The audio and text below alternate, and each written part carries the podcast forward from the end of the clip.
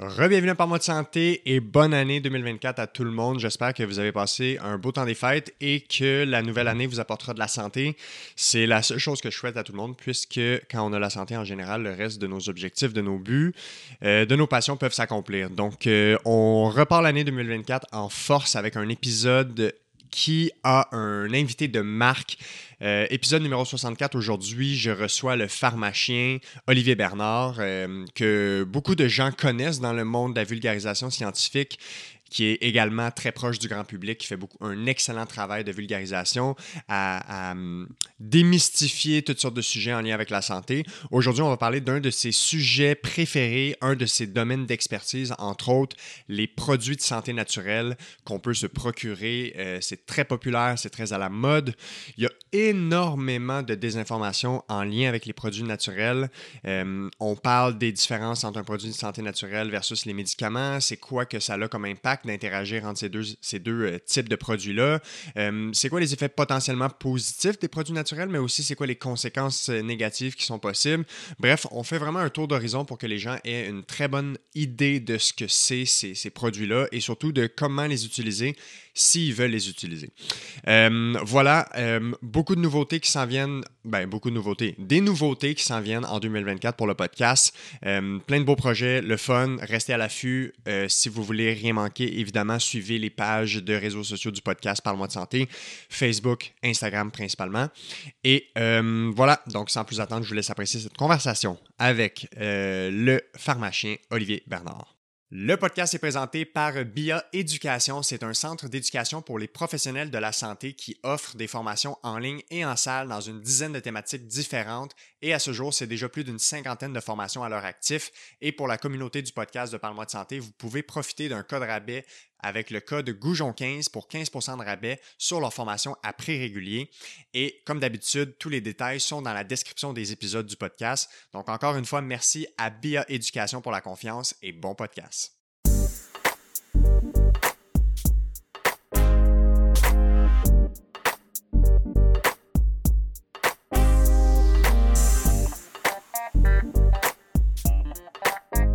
OK, alors on est parti. Euh, Olivier Bernard, bon matin, comment ça va? Ça va bien, toi? Ça va super bien. Deuxième passage à Parle-moi de santé. On s'était parlé, euh, je pense, ça fait probablement près de deux ans, euh, mm-hmm. presque jour pour jour, à l'hiver.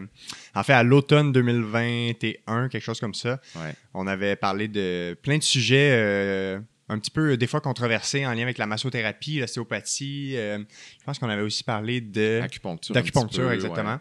Euh, fait que toi qui aimes bien euh, se lancer au centre de différents mythes en lien avec la santé, aujourd'hui, on va parler d'un de tes sujets de prédilection, un mm. sujet avec lequel tu es bien à l'aise. Euh, tu fais de la formation sur le sujet, entre autres. On va parler des produits de santé naturelle, qui est un vaste champ. On va essayer de mm-hmm. démystifier ça. On pourra pas évidemment parler de long et en large de tout ce qui a trait aux, produits de santé naturelle, mais on va essayer de donner un petit peu d'informations aux gens par rapport à qu'est-ce que c'est, qu'est-ce que c'est pas.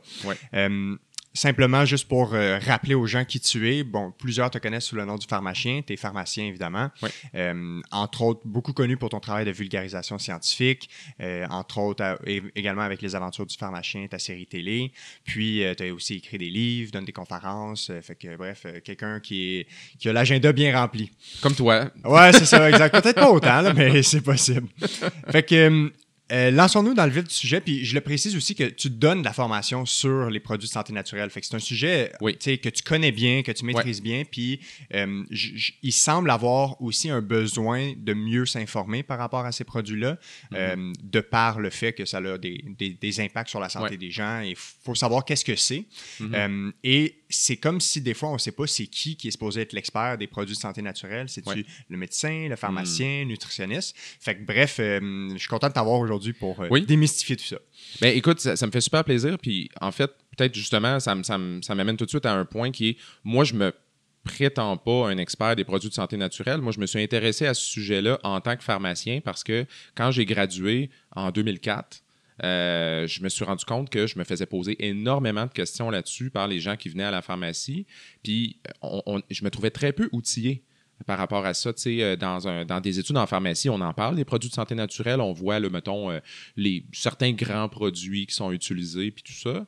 Mais euh, quand tu arrives sur le marché, puis que là, d'un coup, tu es inondé de, de, de, centaines de différents produits, moi, je trouvais que j'étais vraiment complètement dépourvu. Je ne savais pas quoi dire aux gens. Je me sentais incompétent. Donc, je me suis toujours intéressé un peu à ça. Puis à travers mon travail de vulgarisation, ben là, à un moment donné, il a fallu que je l'explique au grand public. Donc là, j'ai lu un peu plus là-dessus. Puis à un moment donné, j'ai réalisé aussi qu'il y avait très peu de gens qui, euh, qui, qui, qui, se sont intéressés à ce sujet-là. Euh, puis les gens, souvent, qui faisaient de la formation continue sur le sujet aux professionnels de la santé, c'est souvent des gens qui étaient affiliés à des compagnies de produits naturels, donc des gens qui étaient des consultants euh, ou des choses comme ça.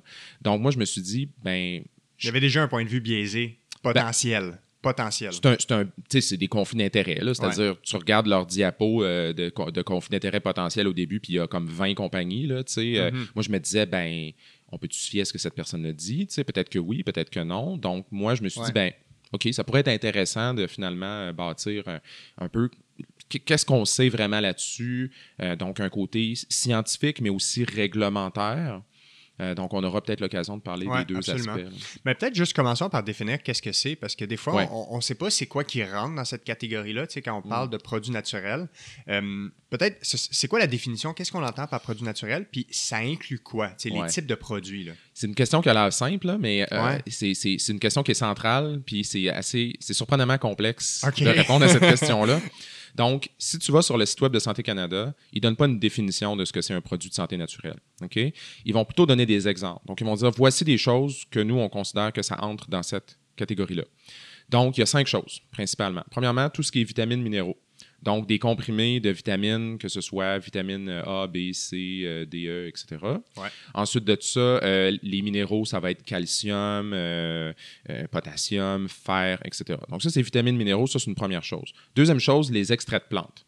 Donc, si je prends de l'échinacée, de la camomille, du tilleul, du ginseng, puis que je mets ça dans des comprimés ou en liquide, donc des extraits de plantes, ça c'est une deuxième catégorie. Troisième catégorie, les remèdes dits traditionnels. Autrement dit, ça, c'est des remèdes qui appartiennent à une certaine culture qui peut être internationale ou etc., ou à une autre façon de réfléchir à la santé. Puis ça, ça peut inclure des extraits de plantes, mais ça va aussi inclure des choses euh, très variées qui peuvent, dans certains cas, être hautement problématiques. Euh, des, des, euh, par exemple, des, des, produits qui sont issus de, du braconnage, des, espèces en voie de dispersion comme du pénis de tigre, de la corne de ah, rhinocéros, ouais. de la bille d'ours, des choses comme ça. Donc ça, c'est une troisième catégorie. Quatrième catégorie, il y a les probiotiques. Ouais. Probiotiques, ça, c'est des, des, bactéries ok, qui sont mises sous forme de ça peut être des capsules, ça peut être, il y en a qui en, en, ajoutent dans des aliments, bon, peu importe, donc des probiotiques. la dernière, la dernière chose, la cinquième euh, chose, c'est l'homéopathie, qui est encore là quelque chose de complètement différent, que, à mon avis, moi, je ne comprends même pas ce que ça fait dans les produits de santé naturelle. Euh, et puis, peut-être qu'on dira un mot là-dessus tantôt, mais déjà, moi, je pense que ce qui est important de constater, c'est que cette espèce de catégorie-là, qu'on appelle produits de santé naturelle, c'est vraiment un fourre-tout pour un paquet de substances qui visiblement ne sont pas des médicaments. Ce c'est pas des médicaments. Ils ne sont pas du tout soumis aux mêmes lois, aux mêmes règlements, aux mêmes standards. Mais en même temps, qui sont un peu des médicaments en réalité, parce que c'est des, des, substances qu'on dit qui vont avoir un effet sur le corps humain bénéfique et qu'on prend dans cet objectif-là. Mais est-ce que, dans le fond, tout ce qui n'est pas réglementé ou tout ce qui ne rentre pas dans, la définition de médicament puis qui pourrait être une substance ou molécule comme ayant un effet sur le corps. Est-ce que c'est ça, la définition, entre guillemets, par défaut des produits naturels? Pas nécessairement, parce que tu vas avoir la catégorie, par exemple, des cosmétiques. OK, euh, Donc, les cosmétiques, c'est autre chose. Puis souvent, il va y avoir, en fait, ce qui est un peu mettons qu'on voulait mettre quelque chose d'un peu plus particulier aux produits de santé naturelle, c'est que ces produits-là vont faire certaines allégations. OK? C'est comme ça que Santé Canada appelle ça. Donc, ils vont faire des affirmations par rapport à la santé. Donc, ce produit-là prévient ou traite ou soulage ou etc. Euh, ceci étant dit, même dans les cosmétiques qui appartiennent à un autre type de règlement, mais tu vas avoir des choses comme ça, par exemple, une crème. Euh, une crème euh, hydratante. Des fois, ils vont dire des choses comme soulage l'eczéma ou etc. Donc, tu sais, je pense qu'une chose qui que je peux dire, c'est que moi, comme pharmacien, je deal beaucoup avec le monde du médicament, qui est une industrie hautement réglementée. C'est je pense que c'est autant réglementé que les armes à feu. là. C'est extrêmement réglementé, c'est très sévère. C'est pas parfait, c'est loin d'être parfait, Ouais. mais c'est très réglementé. Quand tu rentres dans les autres, que ce soit produits de santé naturelle ou même les cosmétiques, souvent, là, en fait, au niveau réglementaire, là, c'est beaucoup plus flou. Ben justement, parlons-en, tu sais, de mettre en lumière, c'est quoi les nuances ou les différences entre un médicament puis euh, les produits naturels. Mm. Ouais. Tu sais, il y a comme différents angles sur lesquels on peut, on peut regarder ça. Tu sais, soit Mm. le contenu, c'est quoi les éléments clés dans la différence, Mhm. soit dans la réglementation, tu en as déjà glissé un mot, puis même de comme de tout l'aspect production, mise en marché. Ouais. Fait que peut-être éclaire-nous sur c'est quoi les points clés à savoir que Ouais. tu juges important de savoir euh, pour bien nuancer la différence entre Mhm. ce qui a trait aux médicaments puis ce qui a trait aux produits de santé naturelle. Ouais. En fait, ben, comme, comme je disais, moi, en ce qui me concerne, il n'y a aucune différence à la base, là, à proprement parler, entre un produit de santé naturelle puis un médicament, tu sais, d'un point de vue scientifique. Parce Ouais. que si, par exemple, quelqu'un prend de l'équinacée 500 mg dans l'espoir de prévenir le rhume, ben, je veux dire, on l'utilise à titre de médicament C'est ici. ça, ça a la même fonction dans ce contexte-là. Ben oui, parce qu'on a une molécule qu'on on présume qu'elle a un certain mode d'action, elle va se lier à tel récepteur, elle va faire telle chose. On a une dose, euh, puis là, on va l'utiliser dans un but très précis. Fait en tant que tel, il n'y a pas de différence. Euh, mais au point de vue réglementaire, c'est deux mondes complètement différents. Donc, peut-être la meilleure façon de l'aborder, c'est de se demander, ben, un médicament, mettons qu'on résume ça, comment ça se passe? Une compagnie veut mettre un médicament sur le marché. Donc, la compagnie, ce qu'elle doit faire, c'est faire des études sur son, médicament. Donc, souvent, ça va, comme, ça va toujours commencer euh, en éprouvette. Donc, la compagnie va tester peut-être 10 000 molécules sur, euh, dans, des, euh, dans des éprouvettes, sur des cellules. Ou, ensuite, ils vont tester ça sur des animaux. Ensuite, ils vont tester ça sur des humains. Quelques humains en santé. Après, un peu plus d'humains, plus d'humains, plus d'humains. Des grands groupes d'humains. Donc, il va y avoir toute une série d'études qui vont être faites. Qui va, du- puis tout ça, ça va durer à peu près 10 ans. dire, c'est ça, c'est la là. durée que c'est long, là. Oui, c'est vraiment très, très long. là. Tout, tout le développement d'un médicament, on dit que ça prend 10 à 15 ans. Donc, euh, donc c'est vraiment là, des séries d'études qu'on doit faire. Puis le taux d'échec est extrêmement élevé. là. Donc, souvent, on va, on va lancer un chiffre un peu en disant une compagnie part avec 10 000 molécules qu'elle teste euh, en éprouvette, là, in vitro. Puis en bout de ligne, il y a un médicament qui va se rendre sur le marché pour ces 10 000-là. Bon, je ne vais pas couler dans le béton ces chiffres-là, mais c'est juste pour donner une idée. Là. Ouais. Le taux d'échec est très élevé parce qu'à chaque étape, tu te rends compte que finalement, ce que tu testais, ça marche pas tant que ça, ou ça marche, mais il y a des effets secondaires majeurs, ou euh, il y a des effets toxiques que tu n'avais pas prévus. Donc, la plupart des molécules sont abandonnées en cours de route. Puis tout ce processus-là va coûter 1 à 5 milliards de dollars à peu près, donc c'est quand même très cher. Pour une molécule au final, pour, un médicament Ouais, pour développer un médicament qui va sortir sur le marché. qui va sortir sur le marché, exactement. Donc, donc ça, c'est un processus vraiment qui est fait sur une longue période. Puis là, ben, tout ça, év- év- évidemment, c'est encadré par des agences réglementaires. Dans ce cas-ci, au Canada, c'est Santé Canada. Fait Santé Canada, ils ont des règles. Ils vont dire, bon, il faut que vous fassiez ça, il faut que vous fassiez ça, il faut que vous fassiez ça. Les compagnies ne peuvent pas faire comme ils veulent. Et puis, euh, les compagnies doivent à chaque étape soumettre les données à Santé Canada, qui va les évaluer. Santé Canada va faire des tests, souvent de leur propre côté aussi. Ils vont même demander des échantillons. Une fois que le médicament est mis sur le marché, ils vont demander des échantillons pour les tester eux-mêmes, pour vérifier, OK, ce que, ce que tu dis qu'il y a dans ton médicament, y a-tu vraiment ça, euh, la, la dose que tu écris sur ton affaire? Tu dis qu'il y, a- tu dis qu'il y a 10 mg là-dedans, on va vérifier s'il y a 10 mg. Ouais, qu'il y a un contrôle de qualité. Il y a des contrôles à toutes les étapes. Puis même après, quand la compagnie veut faire de la publicité, il y a une agence réglementaire qui vérifie chaque phrase qui est mise dans les publicités. Puis encore là, la publicité dans le domaine du médicament, c'est hautement critiquable. Je suis le premier à critiquer ça. là. Mais il reste malgré tout que c'est, c'est tout, tout est examiné là, en détail. Donc ça, c'est vraiment le milieu du médicament. Quand je dis médicament, c'est prescrit, médicament prescrit par un médecin ou euh, des choses comme ça. Dans le monde du produit naturel, c'est très différent. C'est très, très différent parce que, premièrement, les compagnies ne sont pas obligées de faire des études. Quand même, déjà une grosse différence. C'est une différence majeure. là, Mm. C'est-à-dire qu'une compagnie veut mettre un produit sur le marché, peut décider de faire des études si elle le souhaite, mais c'est absolument pas indispensable. Euh, elle pourrait regarder tout simplement qu'est-ce qui a déjà été publié sur cette substance-là qu'on veut mettre sur le marché, puis juste dire, ben regardez, il y a déjà des gens qui ont publié des choses là-dessus, donc nous, on se base là-dessus. Ils pourraient faire ça. Euh, ils peuvent aussi faire appel à d'autres types de preuves qui n'ont rien à voir avec des preuves scientifiques. Euh, ils peuvent invoquer l'usage traditionnel, par exemple, on l'a dit tout à l'heure. Donc, une compagnie pourrait dire, ben, nous, notre produit, il y a des gens qui utilisaient ça il y a 100 ans. Donc, la longévité de notre produit est une preuve d'efficacité. Mhm. Donc, euh, y- y- y- les compagnies de produits naturels, il y a beaucoup, beaucoup, beaucoup d'avenues qui peuvent emprunter qui sont totalement inexistantes dans le monde du médicament. Et donc, ça, ça fait en sorte que c'est, on pourrait dire que c'est beaucoup plus, c'est incroyablement plus facile de mettre un produit naturel sur le marché qu'un médicament. Ça, je pense que c'est une différence fondamentale. Ouais. Mais est-ce que, euh, tu sais, en termes de, de contenu, est-ce qu'une compagnie de produits de santé naturelle pourrait créer ce qu'on considérerait comme étant un médicament, mais ne pas passer par tout ce phénomène ou tout ce processus pharmaceutique qui mène à la mise en marché d'un médicament? Tu sais, juste en termes de, je sais pas comment me l'exprimer, là, mais les, les- les- les produits qui sont contenus dedans, je sais pas si tu comprends ma question.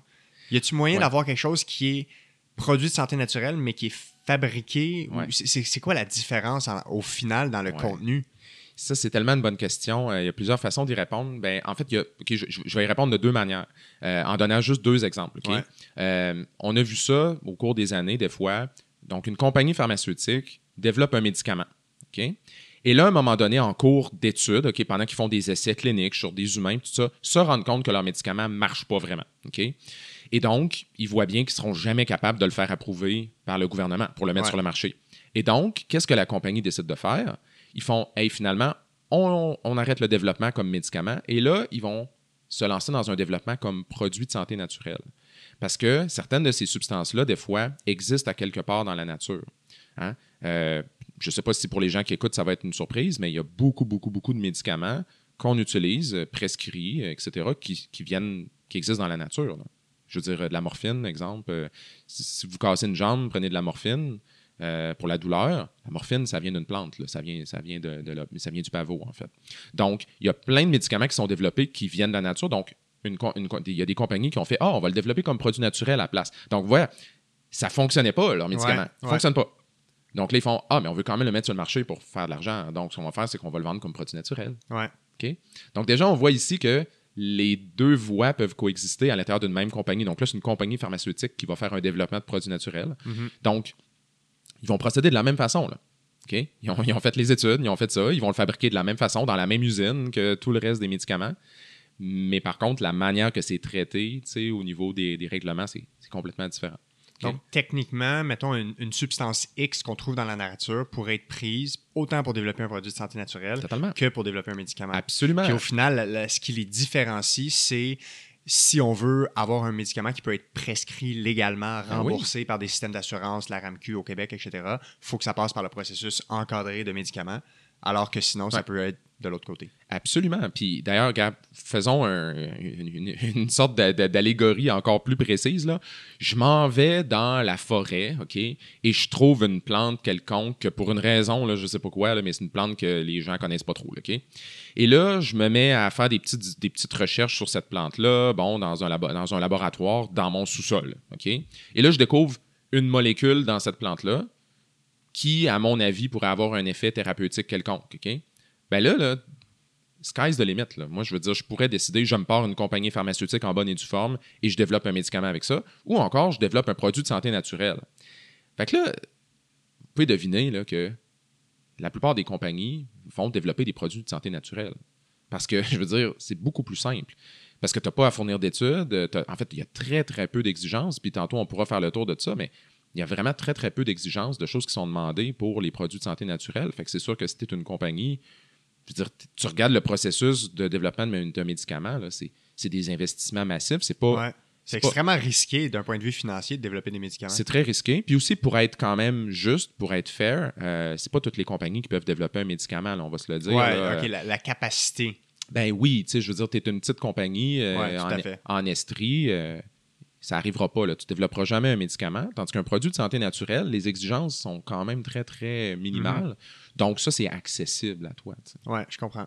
Puis tu sais, ton exemple d'aller dans la forêt, là, c'est un peu une espèce de- de- d'appel traditionnel qu'on a des fois. Tu sais, Ouais. il y a cette croyance que si c'est naturel, c'est meilleur. Tu sais, Oui. euh, il y a même peut-être un peu une tendance euh, dans les dernières années à vouloir dire, ah, tu sais, moi, je suis pas trop médicament, j'aime mieux pas prendre Mhm. trop de médicaments, euh, je vais plus prendre des remèdes naturels. Tu sais, il y a toutes sortes d'affaires, les remèdes maison, les remèdes Ouais. grand-mère, etc.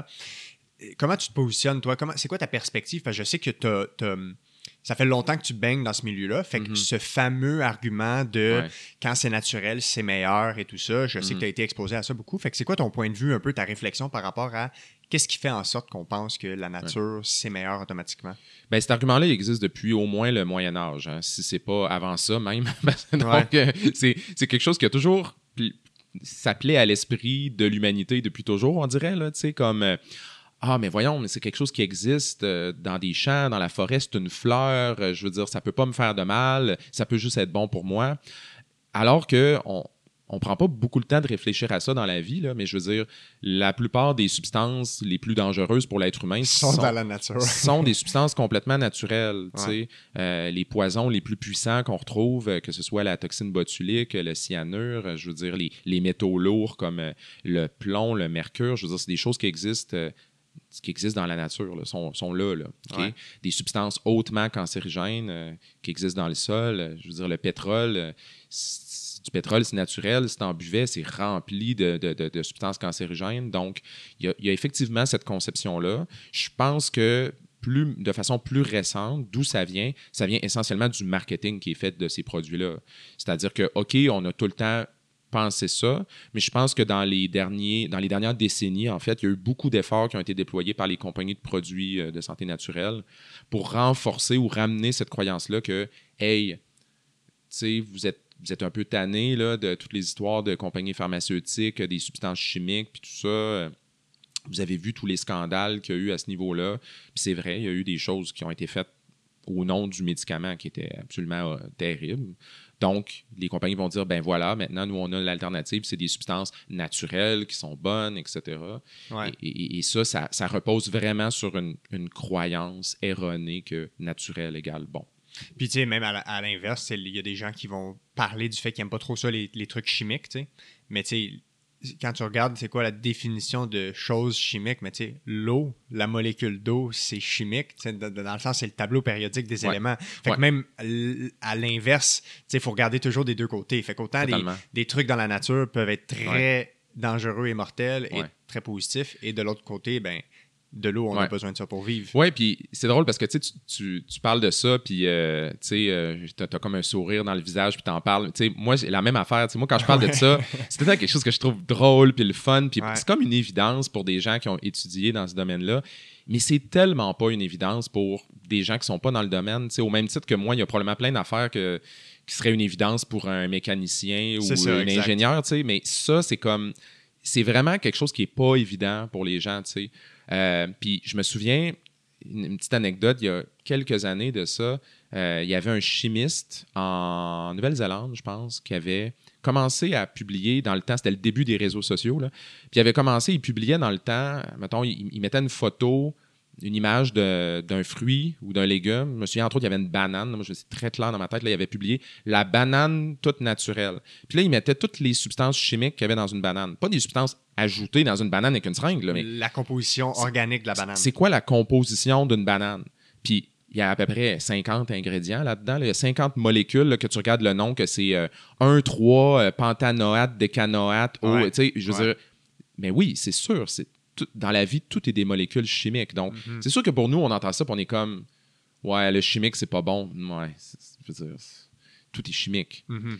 Mais je pense que quand les gens expriment ça, je pense que c'est plutôt une crainte que, tu sais, le processus pharmaceutique semble détaché du grand public. Ça a l'air d'être quelque chose qui est fait un peu dans une tour d'ivoire, fait par dans des grosses compagnies là, euh, qui sont euh, toutes des, des, des, des, des- des tours vitrées Dans un peu laboratoires là, avec de la boucane puis des couleurs. Ouais, c'est ça. C'est quelque chose qui a l'air d'être vraiment. euh, qui, qui, qui- qui- est comme obscur, puis un peu mystérieux. Donc, c'est sûr qu'on est comme un peu plus méfiant par rapport à ça. Puis, je pense que de manière générale, on a quand même raison d'avoir un, un certain niveau de méfiance aussi de tout ce qui vient de la part de grandes compagnies.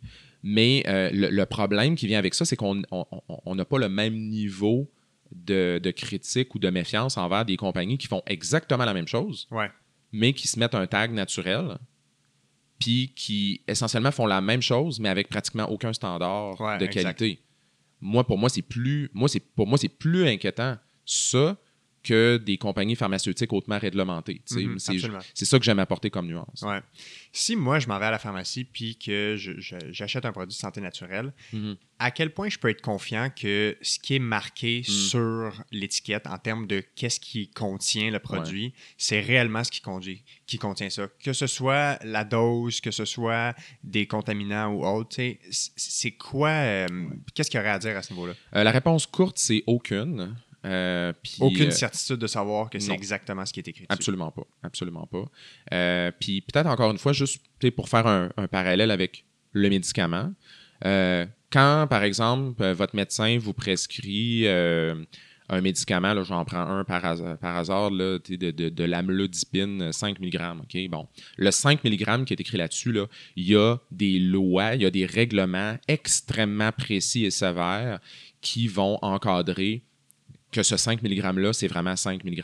Ouais. Évidemment, il y, a une, il y a une marge d'erreur là-dessus qui est permise, mais la marge d'erreur est tellement minime. Là, puis encore là, il y a des tests qui sont faits indépendants. Les, les- euh, Santé Canada se fie pas juste à la parole du fabricant. là. Ils font leurs propres tests. euh, Puis bon, c'est extrêmement encadré. Si vous allez maintenant à la, à la pharmacie ou dans une boutique de produits naturels ou vous achetez un produit naturel sur Internet et que là, vous achetez, disons, euh, euh, justement, là, de, de, de, de, l'équinacée, mettons, je vais dire, je mets un chiffre, là, euh, 500 mg. OK? Qu'est-ce qui vous garantit qu'il y a 500 mg d'équinacée là-dedans? Rien. Qu'est-ce qui vous indique qu'il y a de l'équinacée dans ce produit-là? Rien. Ah ouais, hein? Ouais, ça va jusque-là. Puis, pour être clair, ce que je dis là, c'est pas mon opinion. Là. Euh, à- il y a eu des nombreuses études, analyses qui ont été faites sur des produits de santé naturelle, euh, qui sont faites à, plusieurs fois au fil des années. Puis à chaque fois, on se rend compte qu'il y a beaucoup de produits, même dans des grandes marques, des grandes marques qui sont vendues dans des grandes surfaces, euh, qu'il n'y a pas la dose indiquée. Euh, Des fois, il n'y a même pas de traces du, de la substance en question dedans. Euh, il y a des agents de remplissage euh, qui sont mis dedans, donc de la poudre de riz, de la poudre d'oignon. Des fois, il va y avoir des contaminants, des contaminants qui peuvent même être dangereux. Il y a même souvent des traces de médicaments qui sont retrouvés dans des produits de santé naturelle. Un bon exemple, c'est les produits pour perdre du poids. Il y a beaucoup de produits de santé naturelle pour perdre du poids. Moi, je prends offense à ces produits-là profondément. Et- mais au-delà de ça, euh, on retrouve des médicaments, par exemple, on, on a retrouvé des traces de médicaments qui ont été retirés du marché. là. Des médicaments qui étaient hautement dangereux pour perdre du poids, qui ont été retirés du marché.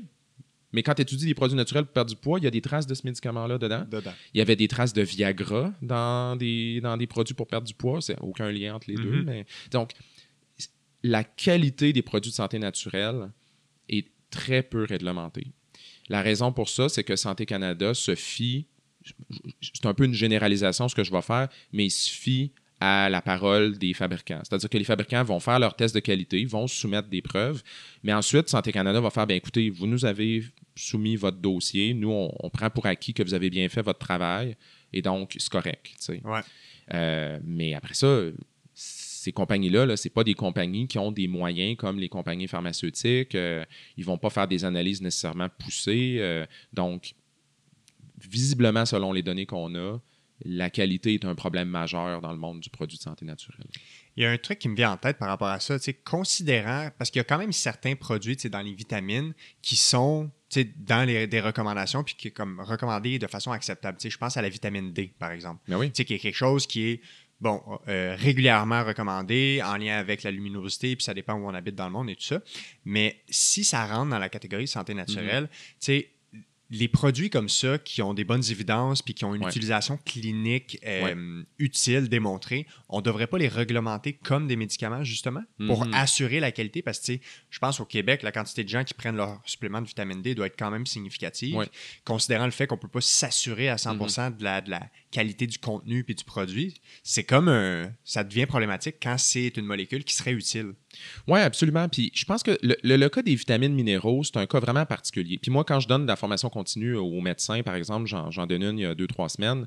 euh, D'emblée, je dis ça. là, en fait, moi, dans mes formations, je, je discute même pas de vitamines et minéraux parce que je me dis, ben, ça, c'est un domaine où, en, en médecine, en pharmacie, euh, dans n'importe quel domaine de la santé, les vitamines et minéraux, c'est des substances absolument essentielles. là. Je veux Mhm. dire, on en prescrit tout le temps. Ouais. Euh, c'est absolument critique. Euh, une personne qui manque de fer, là, Ouais. euh, C'est un problème. qui est anémique, là, il Mhm. faut que j'y prescrive du fer. Là. OK? Donc, je veux dire, ça, c'est une évidence. Euh, une femme enceinte, il faut absolument qu'elle prenne de l'acide folique. Euh, une, une personne qui est végétarienne ou végane, il faut qu'elle prenne la vitamine B12. Donc, il y a plein de contextes. Euh, vitamine D, la- le, le- le calcium. Ouais. Donc, ça, c'est des substances qui sont souvent absolument essentielles. Et malheureusement, je vais dire, ces substances-là tombent dans la catégorie des produits de santé naturels Ouais. parce que justement, pourquoi c'est pas des médicaments? En fait, je le sais pas. La, la vraie réponse, là, je le sais pas pourquoi c'est pas considéré des médicaments. Je pense que c'est parce que c'est des, des substances qui existent depuis tellement longtemps que ils sont dans, un dans cette espèce de catégorie-là fourre-tout. Nous, le- la, la manière qu'on pallie à ça dans le monde de la pharmacie, c'est que quand, mettons, votre médecin vous prescrit calcium, vitamine D, je sais pas, les gens qui écoutent, ça, probablement pas que ça leur arrive tant que ça, mais souvent des gens à partir de 55 ans, 60, 65 ans, on va devoir leur prescrire calcium, vitamine D pour prévenir une dégénérescence osseuse ou des choses comme ça. Euh, nous, à la pharmacie, quand ils viennent avec la prescription calcium, vitamine D, ben nous, on leur donne en fait des marques. On, on a des marques au laboratoire qui sont des marques de, de minéraux et vitamines qui sont fabriquées par des compagnies pharmaceutiques. Donc, ces compagnies-là, là, c'est des compagnies qui fabriquent un paquet de médicaments? Des médicaments sur prescription pour, euh, je sais pas, la pression, le diabète, etc. Puis ils font aussi des vitamines minéraux. Donc, nous, c'est ces marques-là qu'on utilise, en général? Donc, ça, c'est sûr que nous, ça nous amène à un niveau de confiance beaucoup plus élevé. De Parce- savoir que c'est réellement ce qu'il contient. Ben oui, parce que, tu sais, puis écoute, moi, j'ai déjà travaillé dans l'industrie pharmaceutique. Euh, quand j'étais étudiant en pharmacie, j'ai fait un stage d'un été complet dans une compagnie, dans un dans une usine de production euh, pharmaceutique à Montréal. Euh, j'ai vu comment ça se passe. Euh, puis la compagnie, je me souviens, la compagnie pour laquelle je, travaillais, dans, dans laquelle j'étais stagiaire dans le temps, faisait des médicaments et aussi des suppléments de vitamines minéraux. C'était la même chaîne de production. là. C'est-à-dire que tu fais des médicaments, tu fais des vitamines minéraux, ensuite tu passes ça dans des grosses machines qu'on appelle des, des, des- des LCMS, c'est des espèces de machines d'analyse qui vont aller comme analyser là, en détail qu'est-ce qu'il y a à l'intérieur. Y a-tu des contaminants, euh, des affaires, c'est comme des processus incroyables là, Ouais. au niveau de chimie analytique. Eux, là, ils font ça pour tout ce qu'ils produisent. Donc, ils ont juste un protocole, ils l'appliquent à tout. Fait que moi, j'ai confiance qu'ils appliquent les mêmes standards de qualité à leurs vitamines et minéraux que pour les médicaments. Ou en tout cas, La même rigueur dans la production. En- de manière en- générale, on a confiance. Fait que c'est pour ça qu'on recommande ça. Par contre, c'est sûr que si une personne, puis ça c'est tout à fait légitime, une personne disait, ben moi désolé, mais j'ai pas envie de prendre ceux-là. Le médecin m'a dit prends calcium, vitamine D. Moi, je connais une compagnie sur internet que j'ai vu qu'ils vendent leurs produits sur Amazon. Moi, j'ai envie de me commander de la vitamine D puis du calcium de cette compagnie-là. Les gens peuvent le faire. Mais là, par contre, si la personne me demande c'est quoi la qualité de ce produit-là, moi, j'en ai aucune idée. Je ne sais pas d'où ça vient, je ne sais pas comment ça a été fabriqué, je ne sais pas c'est quoi les standards de, de qualité de cette compagnie-là, je ne sais rien. Fait qu'il y a peut-être de la vitamine D là-dedans, il n'y en a peut-être pas, il y en a peut-être la moitié de la dose, il y en a peut-être le double de la dose, je ne sais pas, j'ai Ouais. aucune idée. Puis, fait que je ne peux pas répondre aux gens. Puis je pense que c'est une des raisons principales qui fait que les, les pharmaciens et pharmaciennes en particulier, on est souvent mal à l'aise à recommander des produits de santé naturelle. C'est pas qu'on est contre, mais c'est comment tu fais pour recommander un produit quand tu sais même pas ce qu'il y a dedans? Tu sais, c'est- absurde. Tu là. sais pas où les gens vont se le procurer nécessairement. Ben, tu sais pas où les gens vont se le procurer, mais même s'ils se le procurent en pharmacie, sur Ouais. les tablettes. Là. Parce que là, tantôt, ce que je parlais, c'était au laboratoire. C'est ça, c'est des choses que vous avez derrière le comptoir. Oui, ce qu'on a derrière le comptoir. Mais ce qui est vendu sur les tablettes, là, dans les rangées, qui ne sont pas sous ma juridiction, en passant, moi, comme pharmacien, là, c'est pas sous ma juridiction, là, tout ce qui est vendu dans la pharmacie. Là. Évidemment, vous comprendrez que c'est- pas les pharmaciens qui gèrent le papier toilette puis Ouais. ces choses-là. Là, OK? Donc, c'est pas parce que c'est vendu sur les tablettes que c'est nécessairement euh, bon, etc. Euh, donc, c'est sûr qu'un produit de santé naturelle qui est vendu sur les tablettes, moi, quelqu'un, ça m'arrive souvent. là. Les gens viennent me voir et sont comme c'est-tu bon, ce produit-là? La réponse, dans 99% du temps, c'est je sais pas. Mhm. Ce qui amène des dilemmes éthiques. C'est spécial quand même, des fois, là, tu de dire je le sais pas. Mais c'est la meilleure réponse que je peux donner. J'interromps le podcast une petite seconde pour vous parler d'une formation de bioéducation qui pourrait vous intéresser si vous travaillez comme clinicien ou clinicienne avec des gens qui ont de la douleur ou de la douleur persistante. La formation est euh, sur le sujet de la douleur, la pharmacologie et la santé mentale. C'est une formation qui est en ligne, qui est donnée par deux pharmaciens qui sont spécialisés dans les domaines de la neuroscience et de la santé mentale.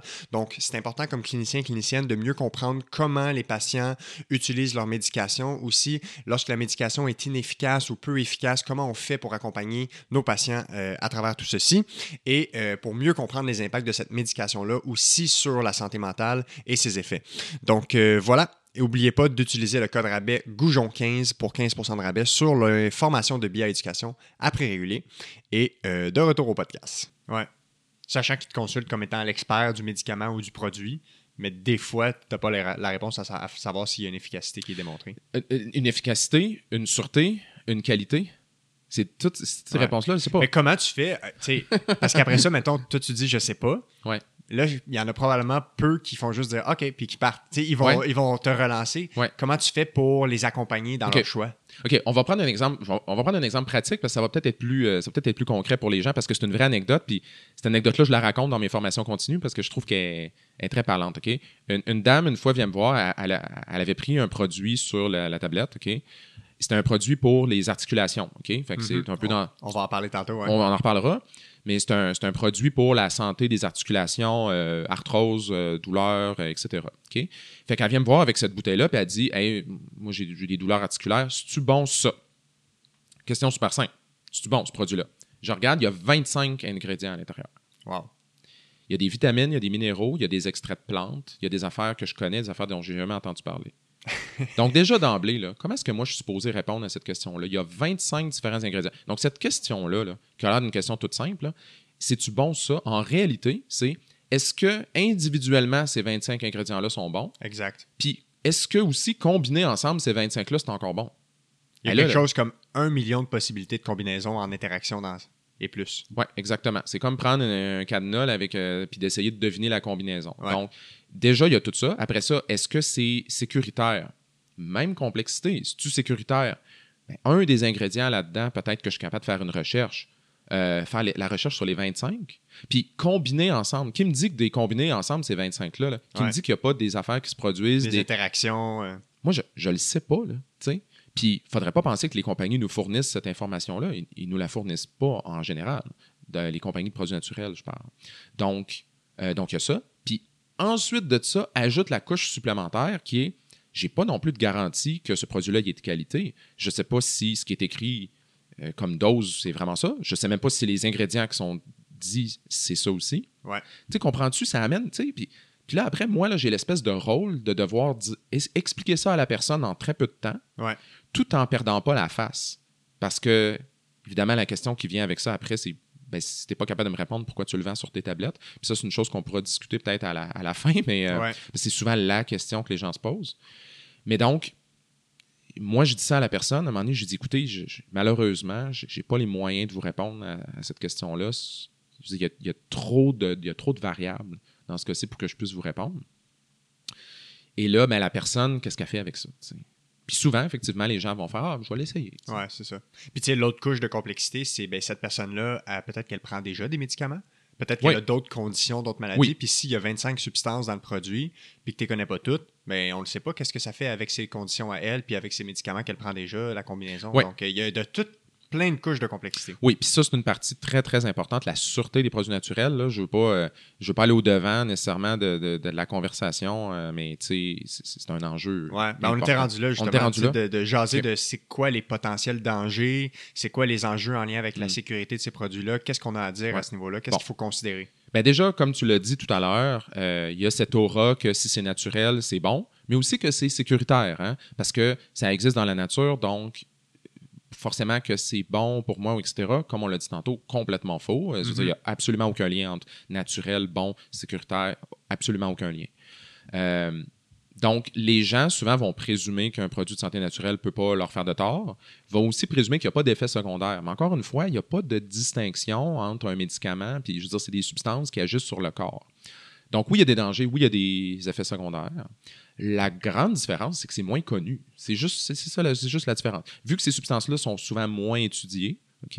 De manière formelle, parce que souvent, il y a des études, mais les études sur les produits naturels, quand il y en a, c'est des études qui sont souvent, pas tout le temps, mais souvent d'une qualité catastrophique, des études d'une qualité médiocre, dont on peut tirer aucune conclusion.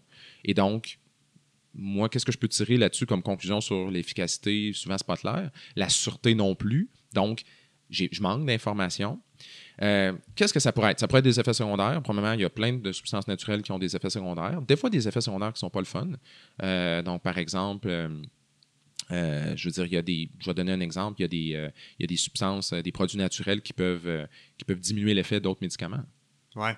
ça, c'est quand même connu, là. qui peuvent diminuer l'effet.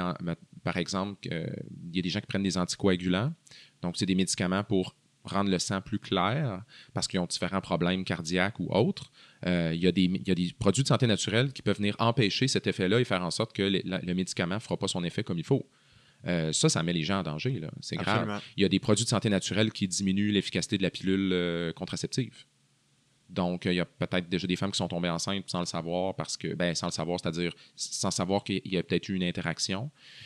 Donc, donc, des effets secondaires. Euh, puis là, j'ai plus parlé d'interaction, mais des effets secondaires comme.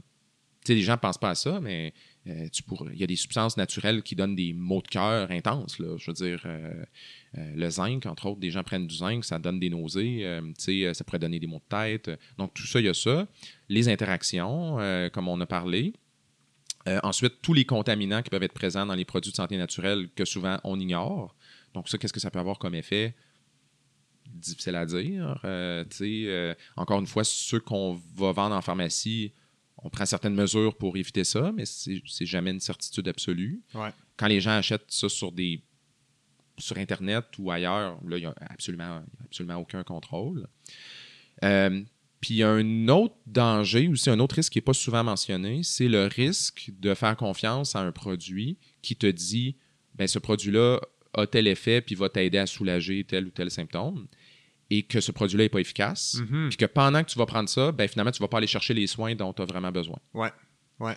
Puis ça, c'est moi... Un peu un genre de coup de renonciation, euh, de, ne pas avoir l'effet d'un bon traitement ben parce que tu es occupé à avoir un traitement qui est non efficace. Ben oui, totalement. Puis, tu sais, il y, a des gens, on le voit, puis, tu sais, ces gens-là, on les voit pas tant en pharmacie, ou du moins, ils viennent pas nous voir. Ça, c'est la personne typique qui va acheter des produits de santé naturelle dans un magasin de produits de santé naturelle, donc n'aura jamais accès à un pharmacien ou une pharmacienne pour poser des questions. Ou encore qui peut en acheter à la pharmacie, mais qui ne vient pas me consulter pour poser des questions, qui va en acheter sur Internet. Puis donc, cette personne-là, ben, elle, elle se soigne avec des produits de santé naturelle en croyant ce qui est écrit sur l'emballage. Parce que les produits de santé naturelle font des allégations, ils disent des choses, ils disent ceci sert à soulager les symptômes de X, Y, Z. En fait, ils ils prennent toutes sortes de petits détours. Souvent, ils vont pas dire ça soulage, ils vont plutôt dire des choses comme aide à soulager. ou mhm. Ils vont trouver toutes sortes de twists, souvent, de phrases qui veulent pas dire grand-chose, de sorte que ça les protège un peu, euh, tu sais, euh, pour pas qu'ils s'engagent trop dans ce qu'ils veulent dire. Mais les produits, tu sais, mais exemple, un produit qui dit aide à soulager la fièvre. Là. Ben, excuse, là, mais c'est parce que si c'est pas vrai que ça fait ça, là, ben, t'es pas en train de. pas en train de traiter de ta fièvre pour de vrai. Là. Hmm. Puis là, c'est quoi que t'as? Puis ça, il y a eu des cas classiques, euh, qui sont des cas extrêmes, je tiens à le dire, c'est pas nécessairement la majorité, mais il y a eu des cas vraiment, euh, euh, des, cas où des personnes sont décédées parce qu'ils se sont traités avec des produits de santé naturelle, parce qu'ils faisaient confiance à ce qui était écrit dessus, et qu'en réalité, ils avaient besoin de soins qui ne sont pas allés chercher. Deux enfants, entre autres, qui sont décédés au Canada, en Alberta, il y a quelques années. des enfants qui, il y avait de la fièvre. Les parents leur ont donné des produits. Dans un cas, c'était de l'homéopathie, qui, comme on l'a vu tantôt, qui entre dans la catégorie des produits naturels. Dans l'autre cas, c'était d'autres choses. Donc, ils ont pris des produits, c'était écrit soulage la fièvre ou quelque chose de similaire. Puis l'enfant est décédé dans les deux cas parce que dans un cas, il y avait une méningite. Ah ouais, hein, Et dans l'autre cas, il y avait un streptocoque de type A, qui est une infection de gorge très, très grave, qui doit absolument être traitée avec des antibiotiques. Et donc, ces enfants-là n'ont pas obtenu les soins nécessaires parce que justement, les parents se disaient ben, j'y donne quelque chose pour la fièvre. Donc, c'est des cas extrêmes, c'était des exceptions, mais c'est quand même important de les mentionner en disant ben, si vous prenez un produit de santé naturelle puis que vous négligez d'aller chercher les soins dont vous avez besoin, vous risquez en soi d'avoir des conséquences négatives. puis un autre enjeu, c'est que si tu consommes pas tes produits naturels dans un endroit où il y a un professionnel de la santé accessible, comme à la pharmacie, au mm. moins pour peut-être avoir une consultation, ben là, la personne vers qui tu tournes dans un magasin de santé naturelle, ben c'est mm. l'expert qui est sur place, entre guillemets, le représentant, le manager de la boutique ou le propriétaire de la boutique. Et là, après ça, c'est sûr que si tu t'en vas dans un magasin de produits de santé naturelle puis tu demandes est-ce que ce produit-là est bon pour moi, mm-hmm. ben, la personne ça, est là pour vendre des produits de santé naturelle. Fait qu'il y a de bonnes chances qu'elle essaie de trouver quelque chose qui fonctionne pour toi. Euh, c'est un peu comme euh, aller voir, euh, je sais pas moi, aller dans un magasin d'électronique puis demander j'ai-tu besoin d'un laptop? Ben, il va t'en vendre un laptop, tu sais. Oui, puis tu sais, moi je veux quand même dire que les gens qui travaillent dans ces magasins-là, là, je suis sûr qu'ils ont les meilleures intentions du monde. Ben oui. OK? Moi, je remets jamais, jamais en doute les intentions, la bonne foi, la bienveillance de ces personnes-là. Mais évidemment, je veux dire, être, être un win professionnel de la santé, là, tu le sais, là, mm-hmm c'est dur. ça vient avec un cadre, puis des règlements, puis des obligations. Ben, un, c'est une formation. Après, c'est de la formation continue pendant toute ta vie. Euh, c'est des obligations déontologiques. C'est comme de, de, de, de, te mettre à jour par rapport à toutes les nouvelles affaires qui sortent. C'est comme, c'est dur. C'est sûr que quelqu'un qui travaille dans un magasin qui a eu une certaine formation, OK, puis tout ça, mais je veux dire, c'est sûr qu'ils peuvent pas tout savoir, là, OK? Puis moi, j'observe beaucoup ça, euh, tu sais, justement, je, je, le sais que c'est le même en pratique, mais je le vois aussi en. Je le vois aussi, même moi, des fois, je vais dans des endroits, puis il y a des, des conseillers, conseillères en produits de santé naturelle. Euh, écoute, à côté de chez nous, à quelques coins de rue de chez nous, il y a une espèce de, petite épicerie bio, puis souvent je vais m'acheter des affaires là, puis ils vendent des produits de santé naturelle, puis c'est la personne à la caisse qui conseille. Je veux dire qu'il y, y, a des personnes, je l'entends souvent, là, des personnes qui disent Ouais, ces temps-ci, on dirait que j'ai comme un peu mal à la gorge, puis euh, je me sens pas vraiment bien, euh, je pense que je couvre un petit quelque chose. Qu'est-ce que vous avez Puis là, la personne à la caisse fait Ah, ben on a cette huile essentielle là ici, euh, on a ce produit-là, vous voyez, c'est écrit pro-immunité, donc ça, ça va vous aider. Puis là, la personne dit j'en prends quelle quantité? La personne regarde l'autre bord, elle fait Ah, ben, c'est écrit ici deux gouttes euh, trois fois par jour. La, la, personne est comme Ah, merci, merci beaucoup. Là, elle vient de donner un conseil, un conseil thérapeutique. Moi, que ça, ça existe, moi, ça me scie les jambes. Ouais, ouais, ouais, absolument. Je suis sûr que toi aussi. oui, oui. ça me scie plus que les jambes. Mais c'est tout le temps comme ça. Puis il y a pire que ça. Il y a maintenant que d'acheter carrément les produits sur Internet. Puis il y a même la promotion en ligne sans, que des gens demandent le conseil, par exemple, dans une boutique.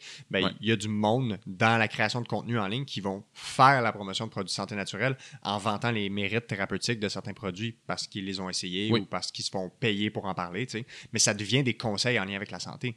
C'est un conseil qui devrait être mandaté par un professionnel de la santé. Ben là, on entre dans toute une catégorie euh, qui est vraiment intéressante, qui est c'est quoi les nouvelles avenues de, de, de, promotion ou de marketing au niveau des produits de santé naturelle? Puis comme tout le reste, maintenant, c'est sûr qu'effectivement, ça passe via des personnes influentes, des réseaux sociaux ou autres, qui vont finalement, euh, tu sais, souvent, là, qui vont faire une story en disant euh, depuis que je prends Terraform 2000, regardez comment est-ce que je comment est-ce que je suis en santé.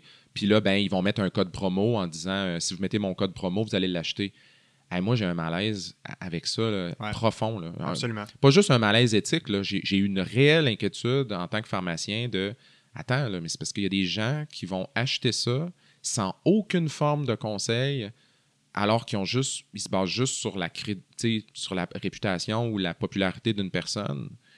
Hey, moi, là, ça me crée de, plusieurs couches, plusieurs couches d'inquiétude et de malaise. Oui, absolument. Toi aussi, sans doute. Oui, sans doute, absolument. Puis je pense que c'est il y, a de l'éducation des deux côtés à faire, autant par les personnes qui peuvent être du côté de la création du contenu pour mhm. savoir comment mieux parler ou, aborder ces sujets-là. Mhm. Mais il y a aussi l'éducation à faire aux gens de comment ils font pour choisir qui qui décide qui est crédible, comment ils font pour choisir à qui ils demandent des conseils. Tu sais, un, un, peu un, un genre de, de, de guide d'autodéfense en lien avec les mhm. conseils avec la santé, puis de savoir développer cet esprit critique. Puis je sais que ça, c'est un sujet qui tient à cœur. Tu sais, comment on mhm. peut amener les gens à développer un esprit critique et à remettre en question les conseils auxquels ils font face ou auxquels ils sont exposés?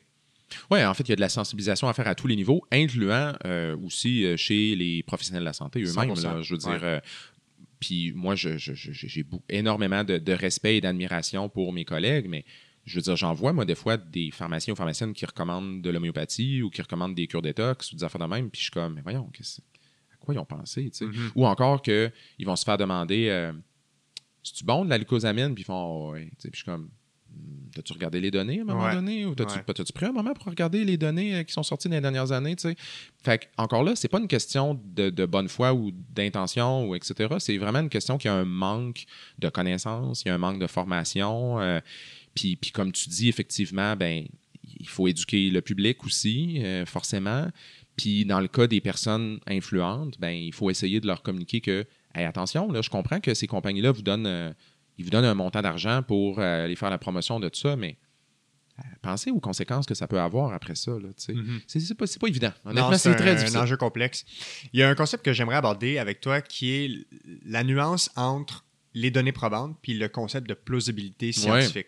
Fait que, tu sais, peut-être que tu nous éclaireras à savoir c'est quoi la différence, mais tu sais, Ouais. il y a des fois des études ou des données probantes qui pourraient nous dire, bon, tel produit est efficace, a été démontré une efficacité pour traiter telle condition. Mhm.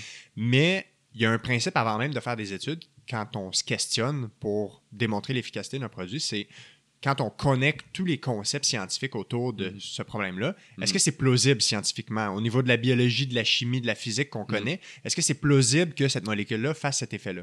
Fait que c'est quoi les, Ouais. les éléments clés à parler? Puis ça, je sais que c'est un sujet Ouais. qui, qui t'intéresse. Ben, c'est sûr que ça m'intéresse. Puis en fait, ça, c'est, vrai pour tous les domaines de la science. Tu sais, sais, je, vais juste donner un- On va, faire une, on va faire une analogie de physio juste pour quelques instants. Là, Ouais. Mais euh, admettons que moi, là, je décide de développer ma propre technique là, de, de, de, de, de, de- de- guérison de problèmes musculaires, etc. Puis que la technique, là, ça repose sur euh, je fais des mouvements de main complexes et puis des symboles Ouais. ok, avec mes mains, puis ça va te guérir, mettons, Ça ta- va régénérer le muscle. ça va régénérer le muscle, on va dire ça comme ça. OK? Ben, mettons que moi, là, je fais 10 études, OK? Puis que, que je fais 10 études de la façon que je veux les faire, là, OK? Des études, je les publie dans des journaux X, Y, Z. Puis là, ensuite, j'ai 10 études. Puis ça se donne que mes 10 études, ils ont déterminé que mon, ma méthode a un, un certain effet, un effet positif modeste. Est-ce qu'on peut dire que ma méthode fonctionne? Mais c'est une question qui est pas. Je veux dire, c'est une, une question qui est importante, puis qu'on prend pas souvent le temps d'y, penser à ça. D'avoir des données qui indiquent que peut-être que telle chose fonctionne, c'est une chose. Mais est-ce que ça se peut? Ouais. Ça se Est-ce peut que c'est su- plausible basé Ouais. sur les concepts qu'on comprend? Oui, exactement. Est-ce que c'est possible? Ben, quand tu regardes les affirmations que les produits de santé naturelle font, souvent, c'est pas plausible. Mhm. Ils font souvent des affirmations qui sont absolument pas possibles. C'est des choses qui ne se peuvent pas. Euh, je donne un exemple, un exemple personnel. Moi, dans les dernières années, j'ai développé des acouphènes. Donc, des acouphènes, c'est un problème d'audition qui fait que euh, j'entends des bruits aigus constamment, comme un genre de sirène d'alarme dans ma tête. C'est des problèmes au niveau des dommages, au niveau de l'oreille interne. Je suis pris avec ça pour le reste de ma vie. Extrêmement incommodant. C'est c'est- vraiment pas le fun. Il y a un paquet de produits de santé naturelle sur le marché qui sont des produits anti-acouphènes. Il y en a plein, là. À la pharmacie, il y en a. Ces produits-là ont toutes des données, ils ont toutes des études. Si vous allez sur leur site web, ils vont vous lister trois, quatre études, des études qui sont publiées dans des journaux ou qu'ils ont un vrai papier scientifique là, avec une méthodologie des affaires qui indique que leur produit fonctionne. Mhm. Est-ce que ça se peut enlever les acouphènes? Non.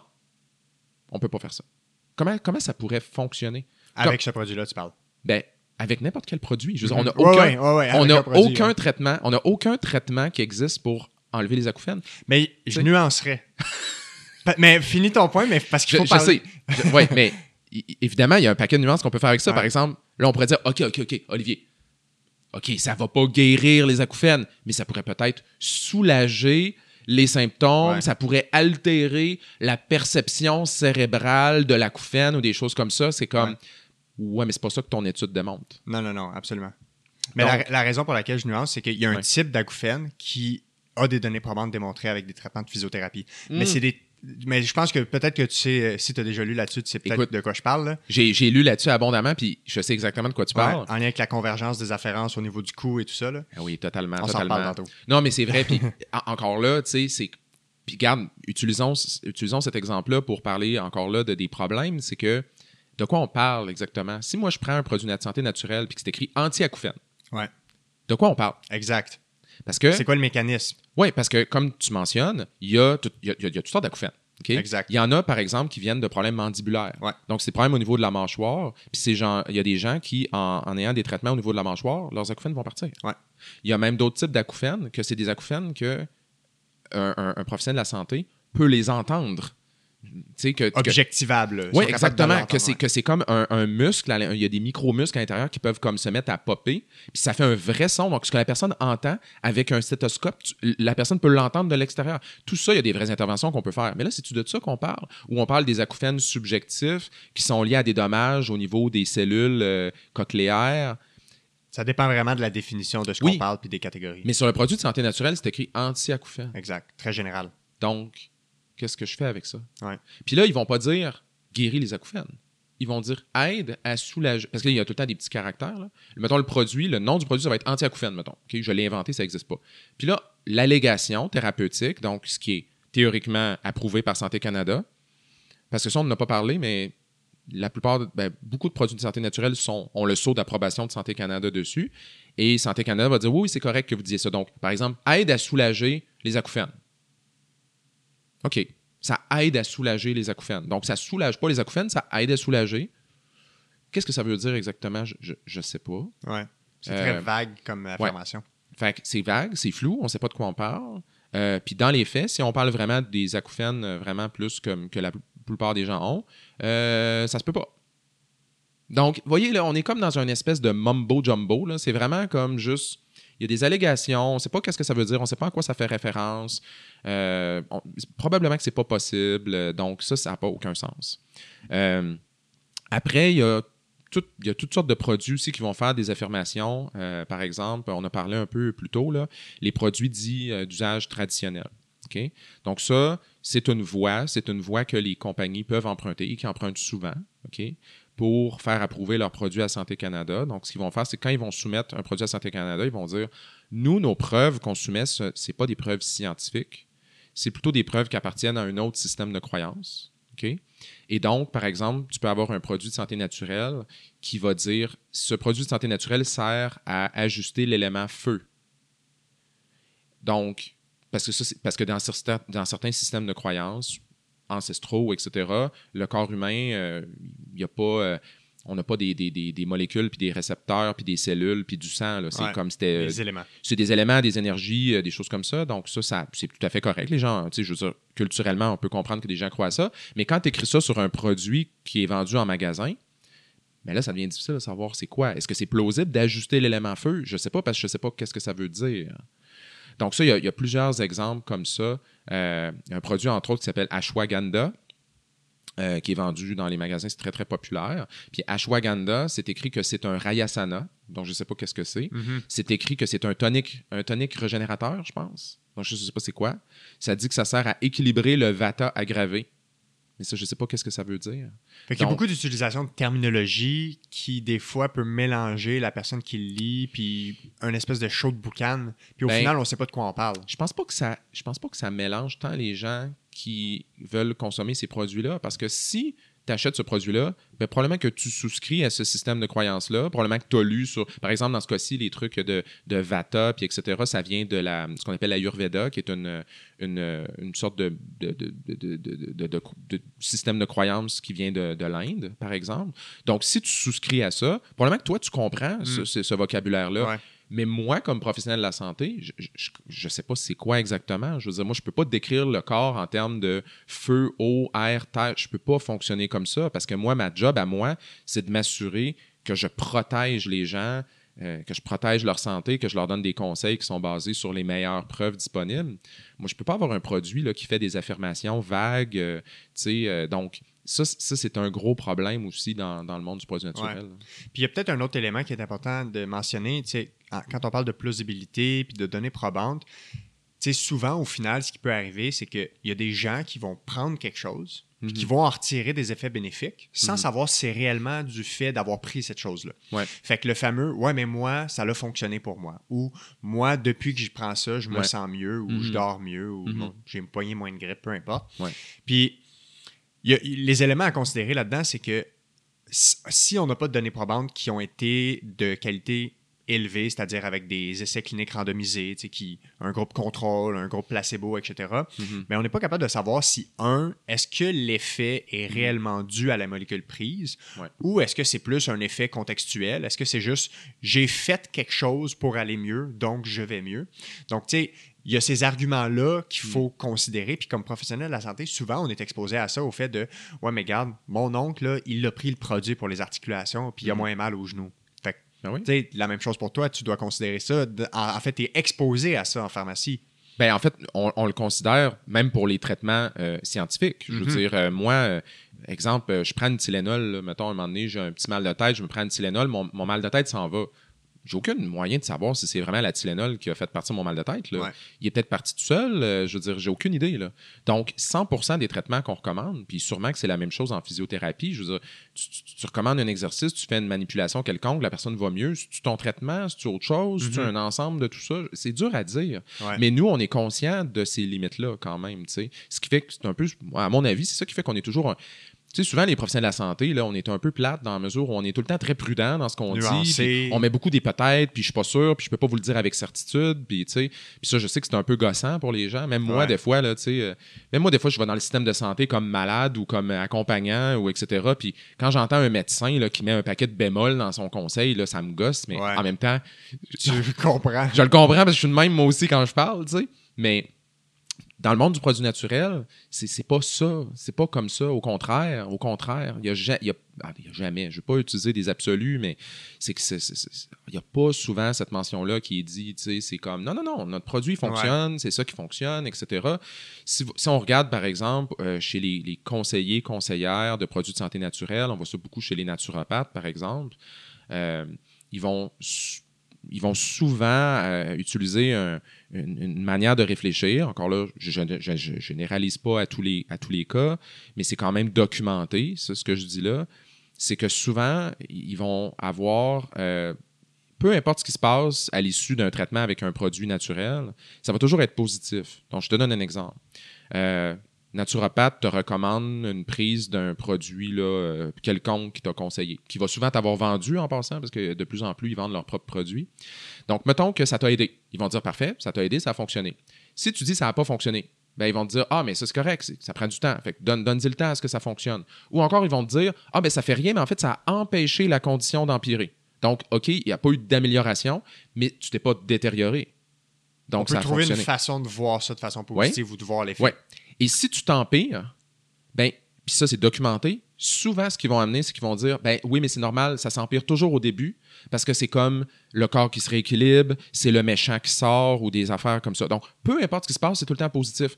Moi, là, il n'y a aucun contexte pharmaceutique où ça peut arriver des choses comme ça. là. Ouais. Moi, quelqu'un qui vient me voir, puis que je lui ai donné un antibiotique, puis Dieu sait que je suis pas pro-antibiotique euh, euh, dans tous les cas, là, mais je veux dire, quelqu'un que j'ai donné un antibiotique, puis qui revient, puis qui dit Hey, ça, ça va vraiment pas bien, il n'y a aucune manière que je vais essayer de donner une twist positive à ça. là. ouais. Ça tu vas, pas, tu là. vas raisonner pour comprendre c'est quoi qui se passe. Ouais, exactement. Qu'est-ce qui fait que ça marche pas? Mais dans le monde du produit naturel, je pense que justement, c'est, non, non, c'est comme non, c'est correct, ça fonctionne. Puis je pense que le- justement les effets contextuels ou ce qu'on appelait dans le temps l'effet placebo, euh, tu sais, c'est, ça repose souvent là-dessus essentiellement. Là. Ouais. Puis euh, je peux donner un exemple concret de comment est-ce que ça peut dégénérer cette, euh, cette croyance-là. Euh, par exemple, dans le domaine du cancer. Donc, on le sait, les personnes atteintes de cancer vont souvent prendre des produits de santé naturelle.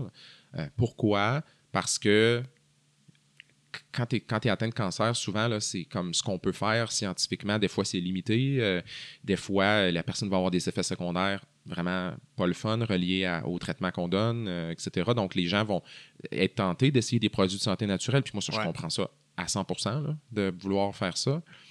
Donc, c'est documenté que beaucoup de gens qui, euh, qui, qui ont, qui sont atteints de cancer vont prendre des produits de santé naturelle, en plus de médicaments ou, ou sans, ou etc. Puis la majorité de ces personnes-là sont satisfaites. Quand tu fais des, sondages, là, ils appellent ça des études, mais c'est plus proche du sondage où on demande aux gens êtes-vous satisfaits, est-ce que ça vous aide? Les gens disent oui.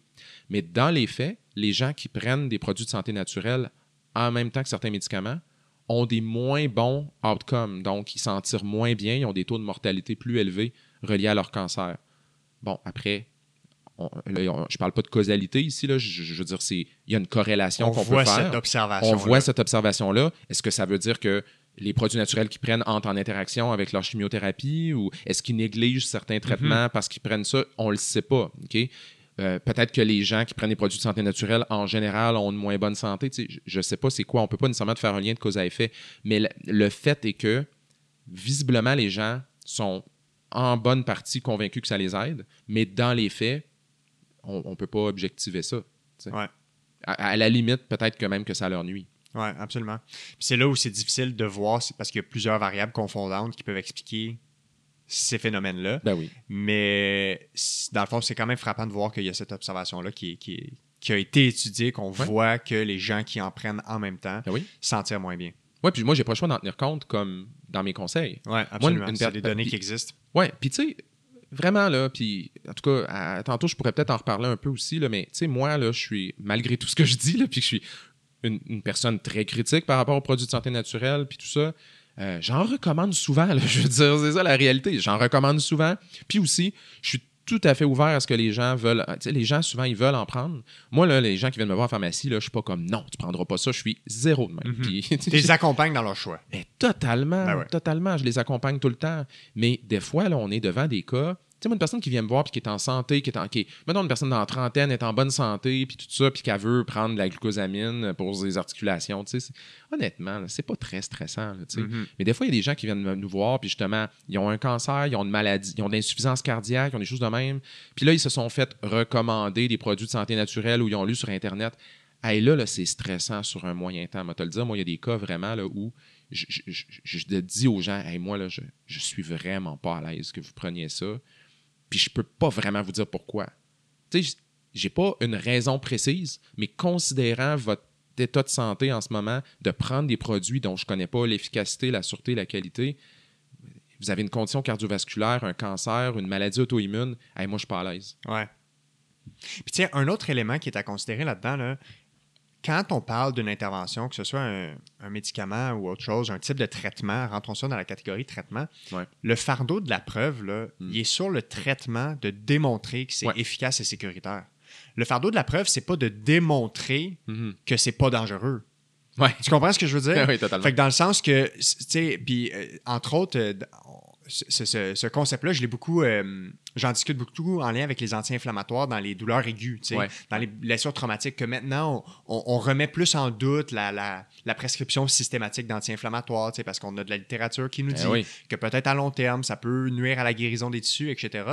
Fait que, le fardeau de la preuve, c'est pas de prouver que les anti-inflammatoires euh, sont, pas euh, sont, sont, efficaces hors de tout doute. C'est que si on n'a pas de données pour dire que c'est efficace mm-hmm. et qu'il y a un potentiel risque, ben on devrait euh, être en statu quo, avant tout ne pas nuire. C'est un peu la, balance des risques-bénéfices. Plus on voit que s'il y a un petit bénéfice, ben, ça ne prend pas un gros risque pour dire qu'on ne le fera pas.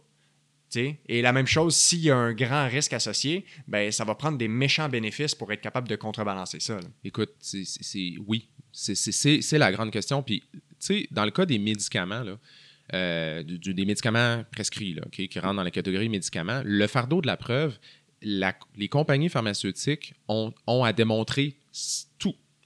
Ils doivent démontrer que c'est efficace, mais ils doivent aussi prouver que ce n'est pas dangereux. Puis ça, c'est difficile à faire en passant. Le prouver que quelque chose n'est pas dangereux, c'est difficile. Puis dangereux, on s'entend, là, ils n'ont pas à prouver qu'il n'y a pas d'effets secondaires. Tous les médicaments ont des effets secondaires. Il y a des médicaments qui ont des risques, il y a des médicaments qui ont des risques très importants. Mais encore une fois, c'est toujours pesé par rapport à c'est quoi le bienfait qu'on veut en retirer. Exact. Donc, un médicament qui sert à guérir une maladie rare, euh, que c'est le seul traitement qui existe, on va accepter des fois des risques vraiment catastrophiques. Là, on va accepter des, effets secondaires très, très, très significatifs parce mhm. que l'effet avantageux qu'on va en retirer est tellement important qu'on accepte ça.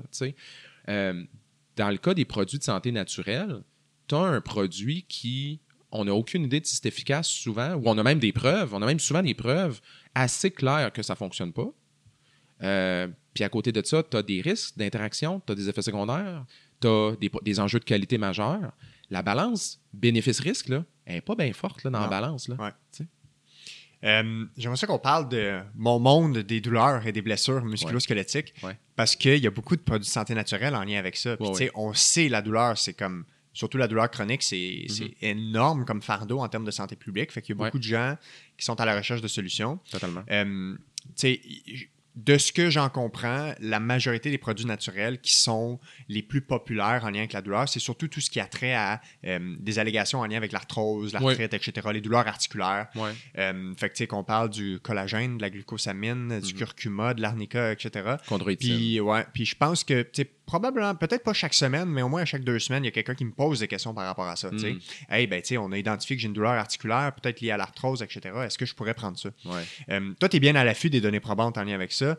Euh, fait que j'aimerais ça qu'on échange là-dessus, avoir ton, de un, ton point de vue pharmacien, puis après ça, je- on pourrait voir comment moi j'aborde ça en lien avec la clinique, mais je serais Ouais. vraiment curieux de savoir euh, c'est quoi les évidences, au meilleur de tes connaissances, là, Ouais. en lien avec ces produits-là? Parfait. Ben moi, en fait, moi, quand j'analyse ces produits-là, je fais une analyse, comme on a dit, bénéfice-risque. Hein? Donc, c'est quoi? Est-ce que c'est plausible? C'est quoi les données probantes? Les données sont-tu de qualité? Ça, c'est que- qu'est-ce que ça, c'est la première chose que je veux savoir. Puis après ça, pour contrebalancer, c'est y a-tu des risques, y a-tu des effets secondaires, Euh, la qualité du produit, le prix, euh, tu sais. Donc, moi, j'essaie d'équilibrer toutes ces affaires-là dans ma tête.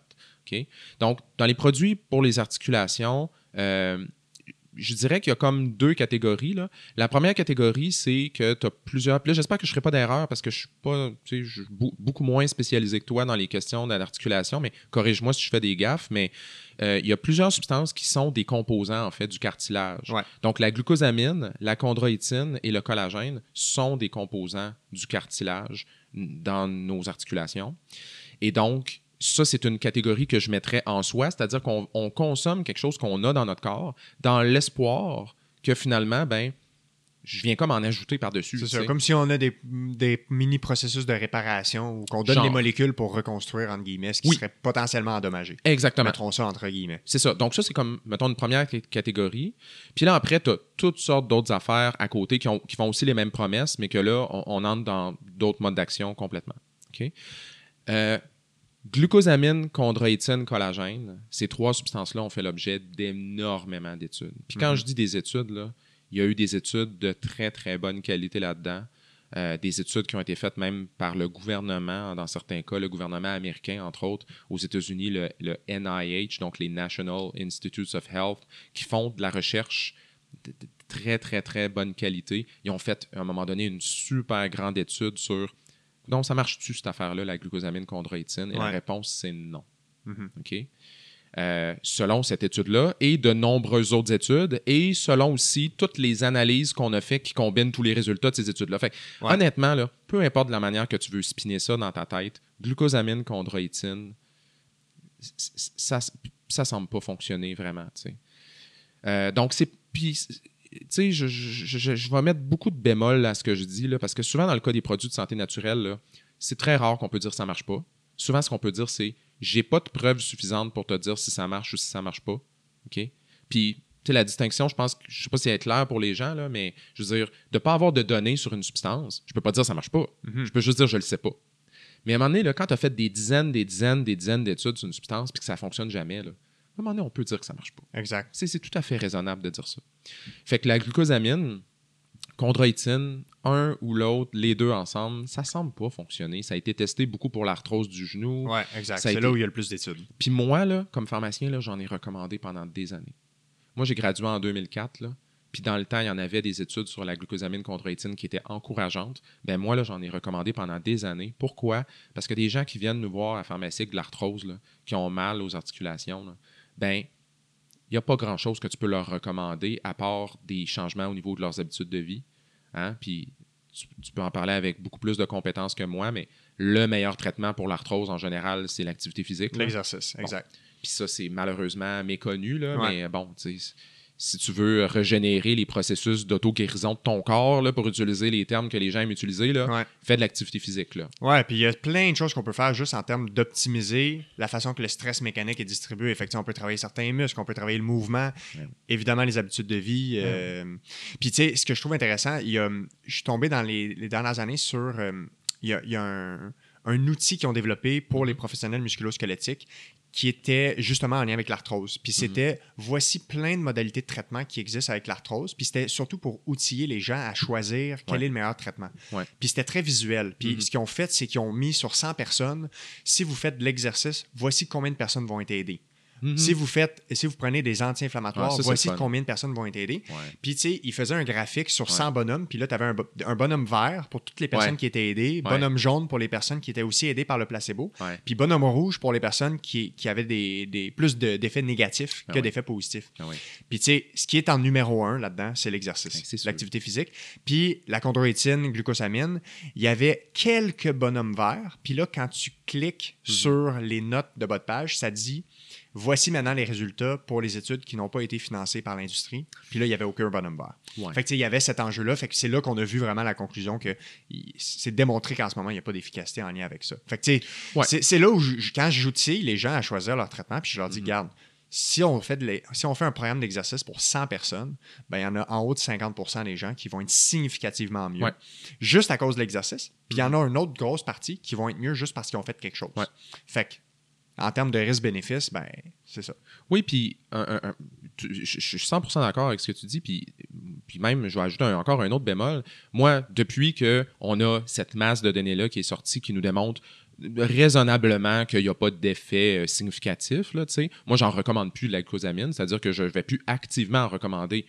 Mais des gens qui viennent me voir à la pharmacie et qui repartent avec de la glucosamine, après m'avoir demandé un conseil, euh, je vous dirais que c'est peut-être la majorité. Ouais. Pourquoi? Parce que moi, j'empêche pas les gens d'en prendre mais j'ai le devoir de leur donner la meilleure information possible. Donc, quelqu'un qui vient me voir et qui me dit j'ai de l'arthrose ou, tu sais, bon, quelque chose comme ça, ben moi, c'est sûr que ma première intervention, ça va être de dire, par exemple, ben justement, de poser des questions de vos habitudes de vie, de, de parler de l'importance de l'activité physique, donc de dire, ben peut-être qu'un programme d'activité physique adapté à vous, ça pourrait être utile. Euh, moi, je conseille beaucoup, regarde, on en a déjà parlé, toi puis moi, mais moi, je suis monsieur recommande la physio, là. Je veux dire, je, je suis tannant avec ça, même les gens sont tannés que je leur recommande la physiothérapie, mais je recommande souvent ça. Fait que moi, c'est ça que je recommande. Mais après, les gens, souvent, sont comme moi, mais j'en ai fait de la physio. Oui, mais j'en fais un peu de l'activité physique, je fais des marches, qu'est-ce que je peux faire de plus? tu sais? Fait que, après ça, ben, des fois, je suis comme, ben, de prendre une Tylenol de temps en temps. tu sais, Quand tu as trop mal, euh, t'es mieux de prendre une Tylenol puis d'être capable de faire ta marche que de pas faire ta marche. Ouais, tu sais? tout à fait. Fait qu'encore là, on entre tout dans le risque-bénéfice. Tu sais? Moi, il y a une dame qui venait me voir à la pharmacie, je me souviens d'elle.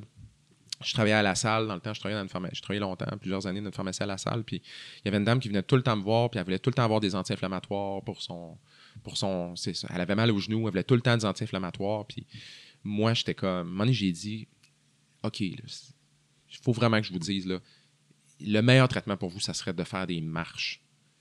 Puis là, elle me disait, mais je peux pas faire des marches, j'ai mal au genou. Puis moi, j'étais comme, Ah, non, mais parce qu'à longue, ça fera plus mal. Puis à un moment donné, le compromis, on a, on a comme travaillé là-dessus, elle puis moi, puis le compromis auquel on est arrivé, c'est qu'elle prenne du Tylenol de temps en temps quand ça fait trop mal, mais que ça marche quotidienne qu'elle la fasse, même si c'est cinq minutes, là, c'est toujours bien ça. Puis j'ai pas fait ça, en- mon but, c'était pas de m'improviser spécialiste d'activité physique, là, c'est juste un minimum. là, Ouais, des recommandations. Ben, à un moment donné, là, OK, puis cette anecdote-là va me suivre toute ma vie parce que c'est- un des plus beaux moments que j'ai vécu comme pharmacien. À un moment donné, je ne l'ai pas vu pendant 3-4 mois. Elle est venue me voir, elle m'a dit Hey, j'ai plus mal au genou. J'ai dit Ah oui, pourquoi Elle dit Depuis que je fais ma marche.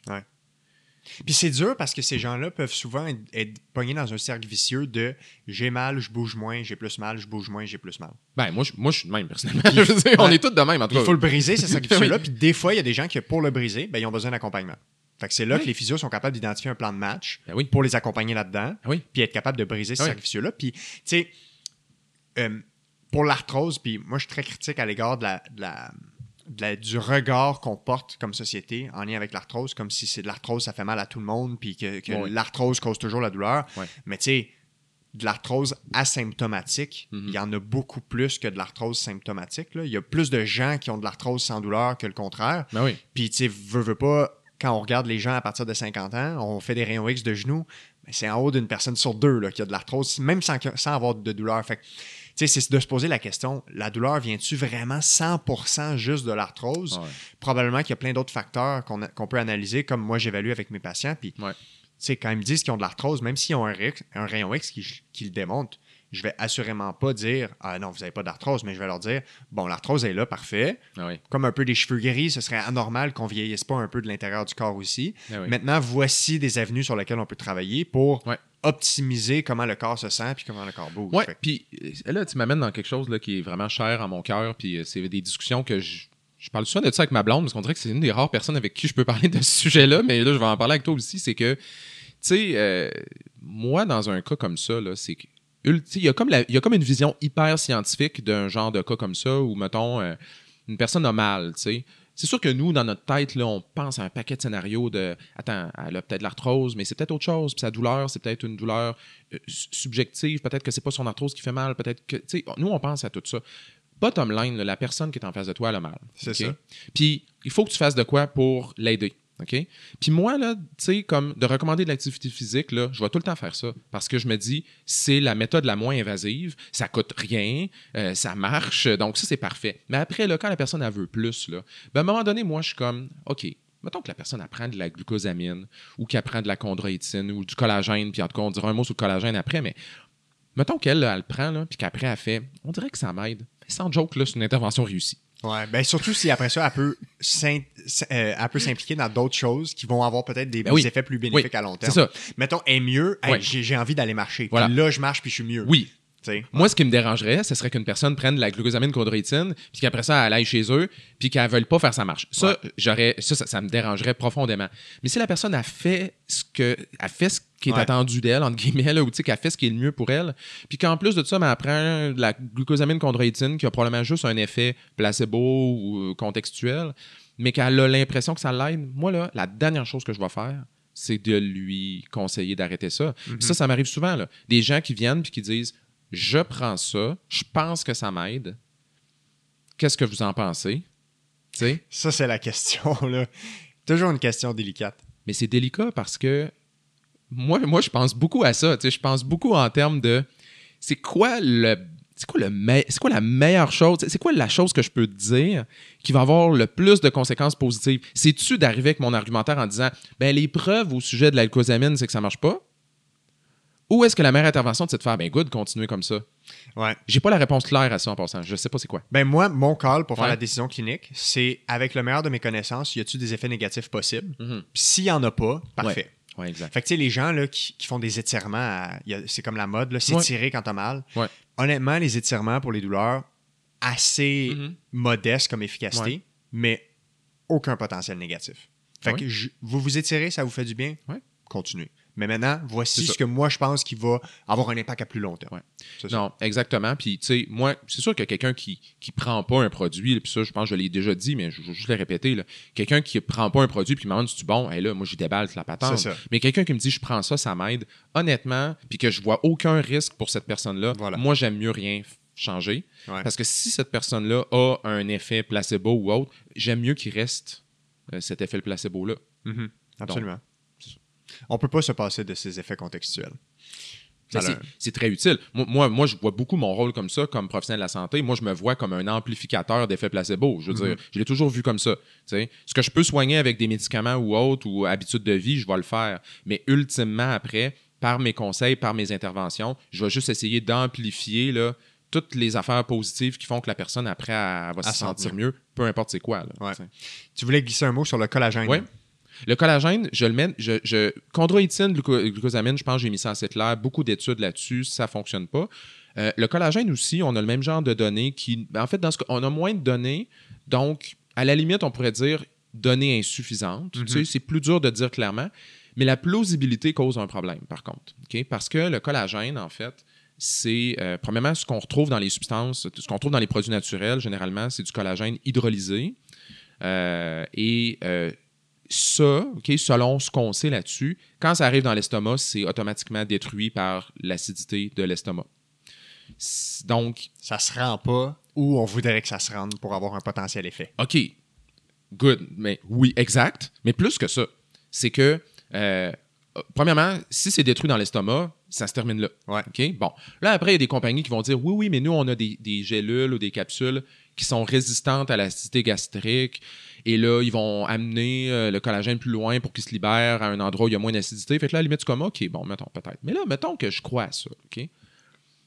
Est-ce que, est que le- la glucosamine, ou pas la glucosamine, mais le collagène que je viens d'avaler, là, il va-tu aller dans mon articulation? Je veux dire, pourquoi il irait dans mon articulation? Ouais. Le- je veux dire, qu'est-ce qui fait que le collagène va pas juste comme ailleurs, puis qu'est-ce qui m'indique qu'il va aller à l'endroit où j'ai. tu sais, c'est- À l'endroit visé par l'effet thérapeutique que vous souhaitez. Je sais pas des molécules intelligentes, ça, là. là. Ils vont pas s'en aller.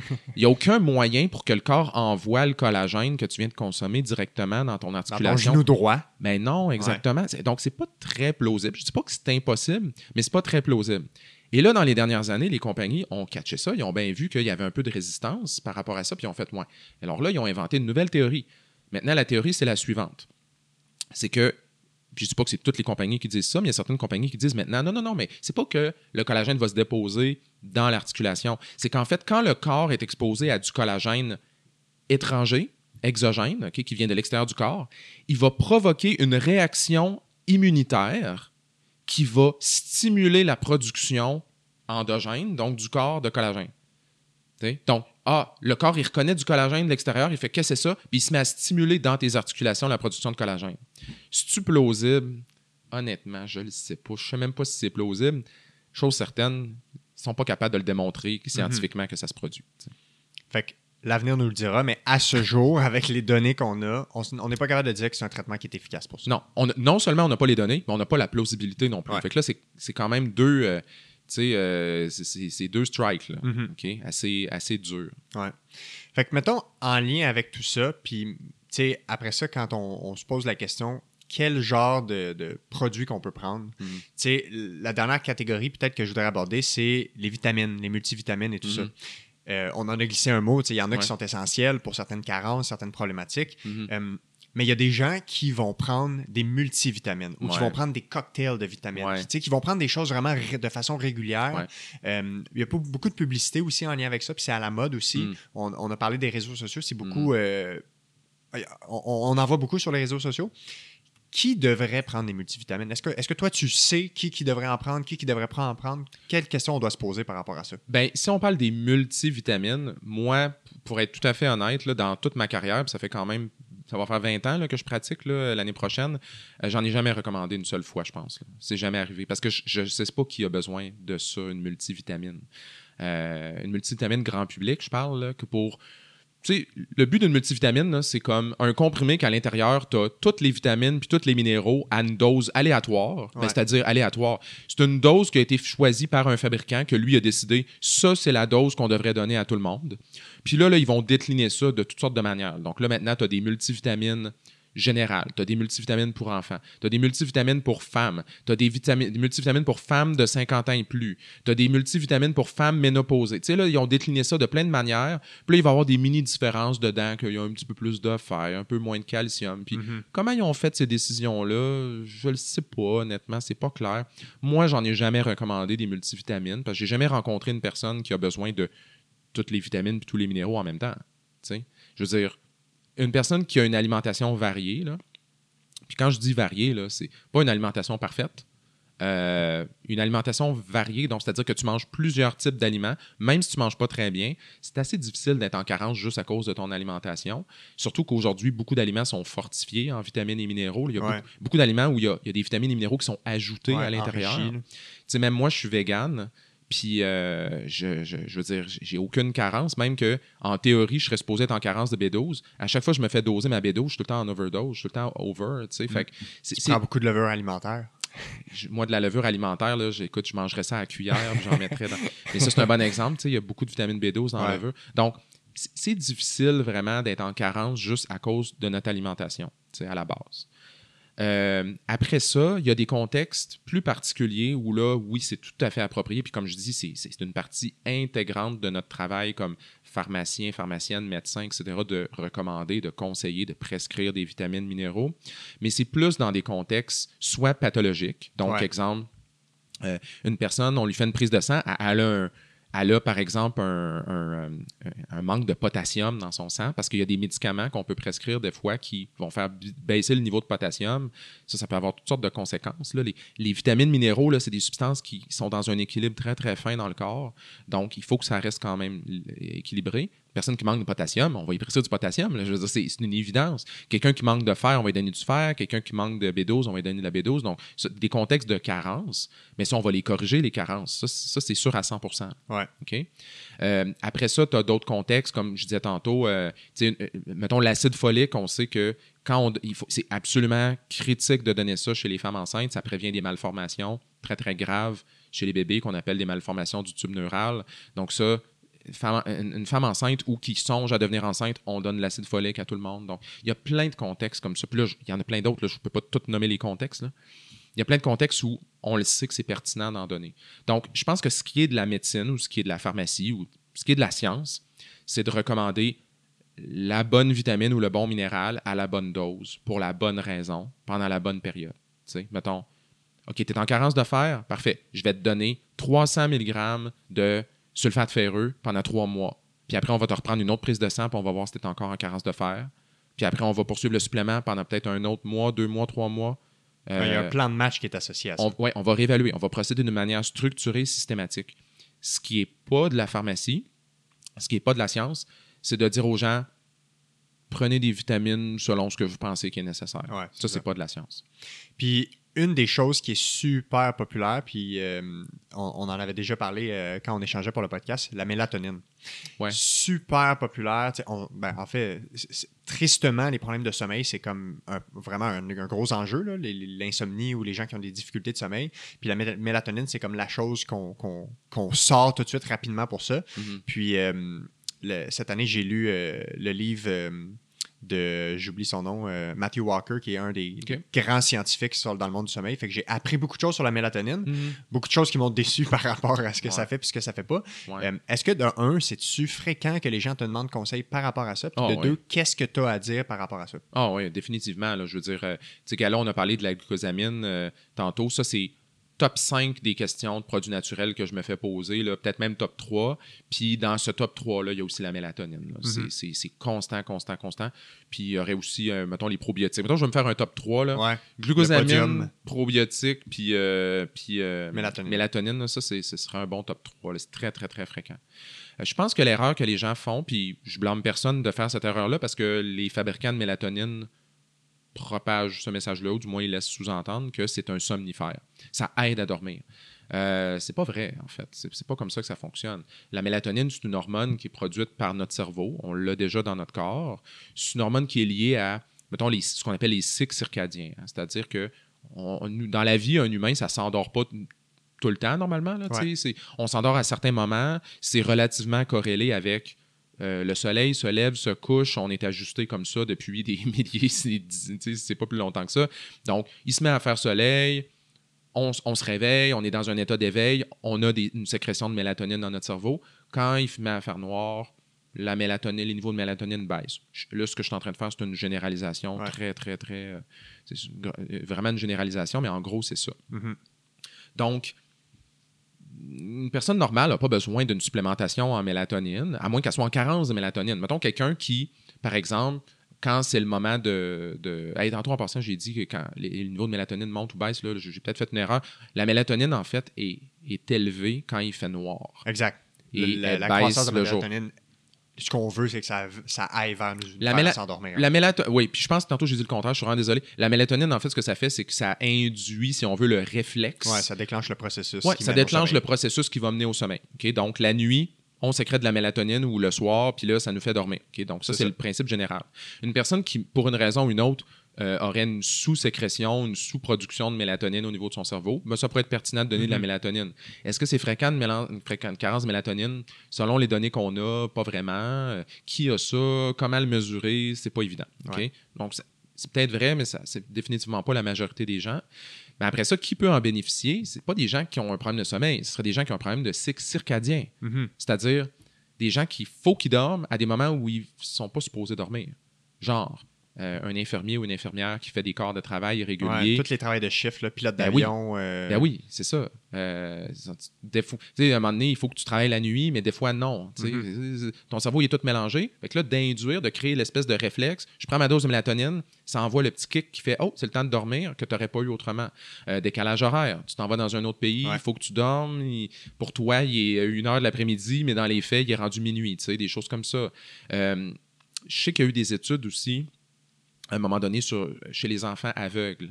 Donc, des enfants qui ne savent pas, qui n'ont pas le, le- euh, justement cette espèce de, de- référent-là qui est la luminosité. Là, tu sais, il fait-tu clair, il fait pas clair. Apparemment, qu'il y aurait eu un certain bénéfice à faire ça. Donc, dans des contextes comme ça, tout à fait approprié. Pour de l'insomnie générale, ouais. C'est pourtant quasiment l'utilisation ah, de loin. euh, fréquente. Ah, de loin. faite, là. De loin, c'est de loin l'utilisation principale. Ouais. Quelqu'un a un trouble de sommeil euh, général, mettons, qu'on ne sait pas qu'est-ce qui, cause ça, elle va essayer de la mélatonine. Ouais. Puis là, je te dirais que c'est quasiment la même affaire que pour la glucosamine. Moi, quelqu'un qui vient me voir, puis qui me parle d'un problème de sommeil, puis qui me pose des questions sur la mélatonine, moi, avant qu'on se rende à la mélatonine, on a une grosse discussion à avoir, elle Mhm. puis moi. là. C'est-à-dire, Ben ouais. premièrement, c'est comme, ça ressemble à quoi ton hygiène de sommeil? Ça Ouais. ressemble Il y a quoi? plein d'interventions non pharmacologiques qu'on peut faire pour améliorer le sommeil. Là. Ben, en ce qui me concerne, c'est... Comportemental. là, Moi, en, en ce qui me concerne, c'est la, la la vaste majorité de Ouais. ce que je dois faire, c'est des conseils non pharmacologiques. Absolument. C'est vraiment comme, c'est quoi ta vie, c'est quoi ton travail, ça ressemble à quoi ta soirée, Ouais. à quelle heure tu te couches, comment ça se passe ta nuit? C'est-tu... L'horaire, la structure. Oui, exactement. Tu sais, sais-tu que tu... Parce que les, gens, là, ils parlent de problèmes de sommeil, mais quand tu les questionnes, là, tout le monde a des problèmes de sommeil différents. Il y a des gens qui se couchent et ne sont pas capables de s'endormir. Il y en a d'autres qui se couchent, qui s'endorment, mais qui se réveillent en plein milieu de la nuit, ils ne sont pas capables de se rendormir. Tu as d'autres personnes qui se réveillent à 4 heures du matin et sont comme, ben là, il est trop tôt. Ouais, Tout ça, là, les gens, ils- si tu poses pas de questions, tu le sais pas. OK? Ouais. Fait qu'il y a toutes ces questions-là. Puis au niveau de l'hygiène de sommeil, c'est fou comment est-ce qu'il y a des choses qu'on peut faire, en fait. Absolument. J'en ai parlé dans un épisode, euh, épisode 44, Ah, avec une neuropsychologue qui est spécialisée dans la prise en charge de l'insomnie chronique et tout ça. Bon. Fait que, euh, puis même, euh, euh, il y a une prescription. En fait, je sais pas, tu connais le groupe Choisir avec soin, qui est une institution qui. Oui, euh, ouais. Ah Euh, ben, bref, ils ont, ils ont des recommandations Ah oui. en lien avec l'utilisation des soins adéquats. Puis je- je crois qu'ils ont des recommandations qui, qui appellent un peu la prescription non pharmacologique pour l'insomnie. Puis tu sais, c'est une liste de plein de choses que, Ouais. qui ont été démontrées scientifiquement, mais vraiment des interventions comportementales pour améliorer le Ben, sommeil. Il y a des choses qui existent qu'on peut faire autres que d'avoir le réflexe de prendre une molécule rapide. Ben, totalement. Puis je peux juste donner trois, quatre exemples rapides, là. euh, Puis, mais écoutez l'épisode 44. C'est ça? oui, c'est ça, 44, Qui, sommeil. qui- qui va être beaucoup plus euh, détaillé, mais tu sais, des choses vraiment super simples, là, du genre, euh, une des choses qui aide vraiment le sommeil, c'est de se coucher toujours à la même ça, heure. régularité. La régularité, c'est une des choses qui aide le plus. Fait que ça, c'est déjà une bonne chose. Après ça, euh, d'avoir une chambre qui est obscure, une chambre qui est noire. Il y a des gens qui réalisent pas à quel point leur chambre est lumineuse, Ouais. ça les aide pas. Après ça, euh, il y, a- il y a certaines personnes, c'est pas tout le monde, mais il y a certaines personnes que, par exemple, de lire euh, sur leur téléphone ou un iPad, la lumière que ça leur envoie dans les yeux, c'est suffisant pour finalement un peu réduire ce réflexe-là d'aller dormir. Ouais. Il y a des gens qui ressentent pas ça pantoute, mais ceux que ça les affecte, euh, ça peut être une bonne affaire à essayer de dire ah ben peut-être que l'iPad ou le La dernière demi-heure avant de se coucher, sais, plus un livre ou quelque chose de tranquille. Ouais, exactement. Peut-être éviter ça. Ouais. Euh, donc, euh, ça peut être des choses comme ça. Euh, donc, pour certaines personnes, ça peut être de mettre, de, de s'habituer à, à dormir avec un masque. euh, Ouais. de pas, de pas boire de café aussi, euh, euh, mettons, vers la fin de la journée. Ouais. Euh, encore là, plein de gens sont pas affectés par ça, mais quelqu'un qui a un trouble de sommeil, mais Caroline, je vais essayer tout ça en premier, là, C'est ça, absolument. avant de me rendre à des affaires. Ouais. Puis après, la mélatonine, moi, je suis tout le temps, peu importe qu'il n'y ait pas de données convaincantes que c'est un, un somnifère, moi, je suis tout le temps willing pour l'essayer avec les gens. OK? Ben, tout le temps, en autant qu'il n'y a pas de danger. Mais euh, moi, j'accompagne beaucoup de gens dans la prise de mélatonine, mais j'y vais d'une manière qui est très conservatrice. Mhm. Euh, la mélatonine, là, la plus petite dose qui est disponible sur le marché, c'est 1 mg, puis la plus grosse dose, c'est 10 mg. Si je te disais le nombre de personnes là, que, à un moment donné, je leur ai parlé, puis qui m'ont dit Ouais, je suis allé me chercher la mélatonine 10 mg, là, puis euh, j'ai fait T'as commencé par ça Ouais. Mm.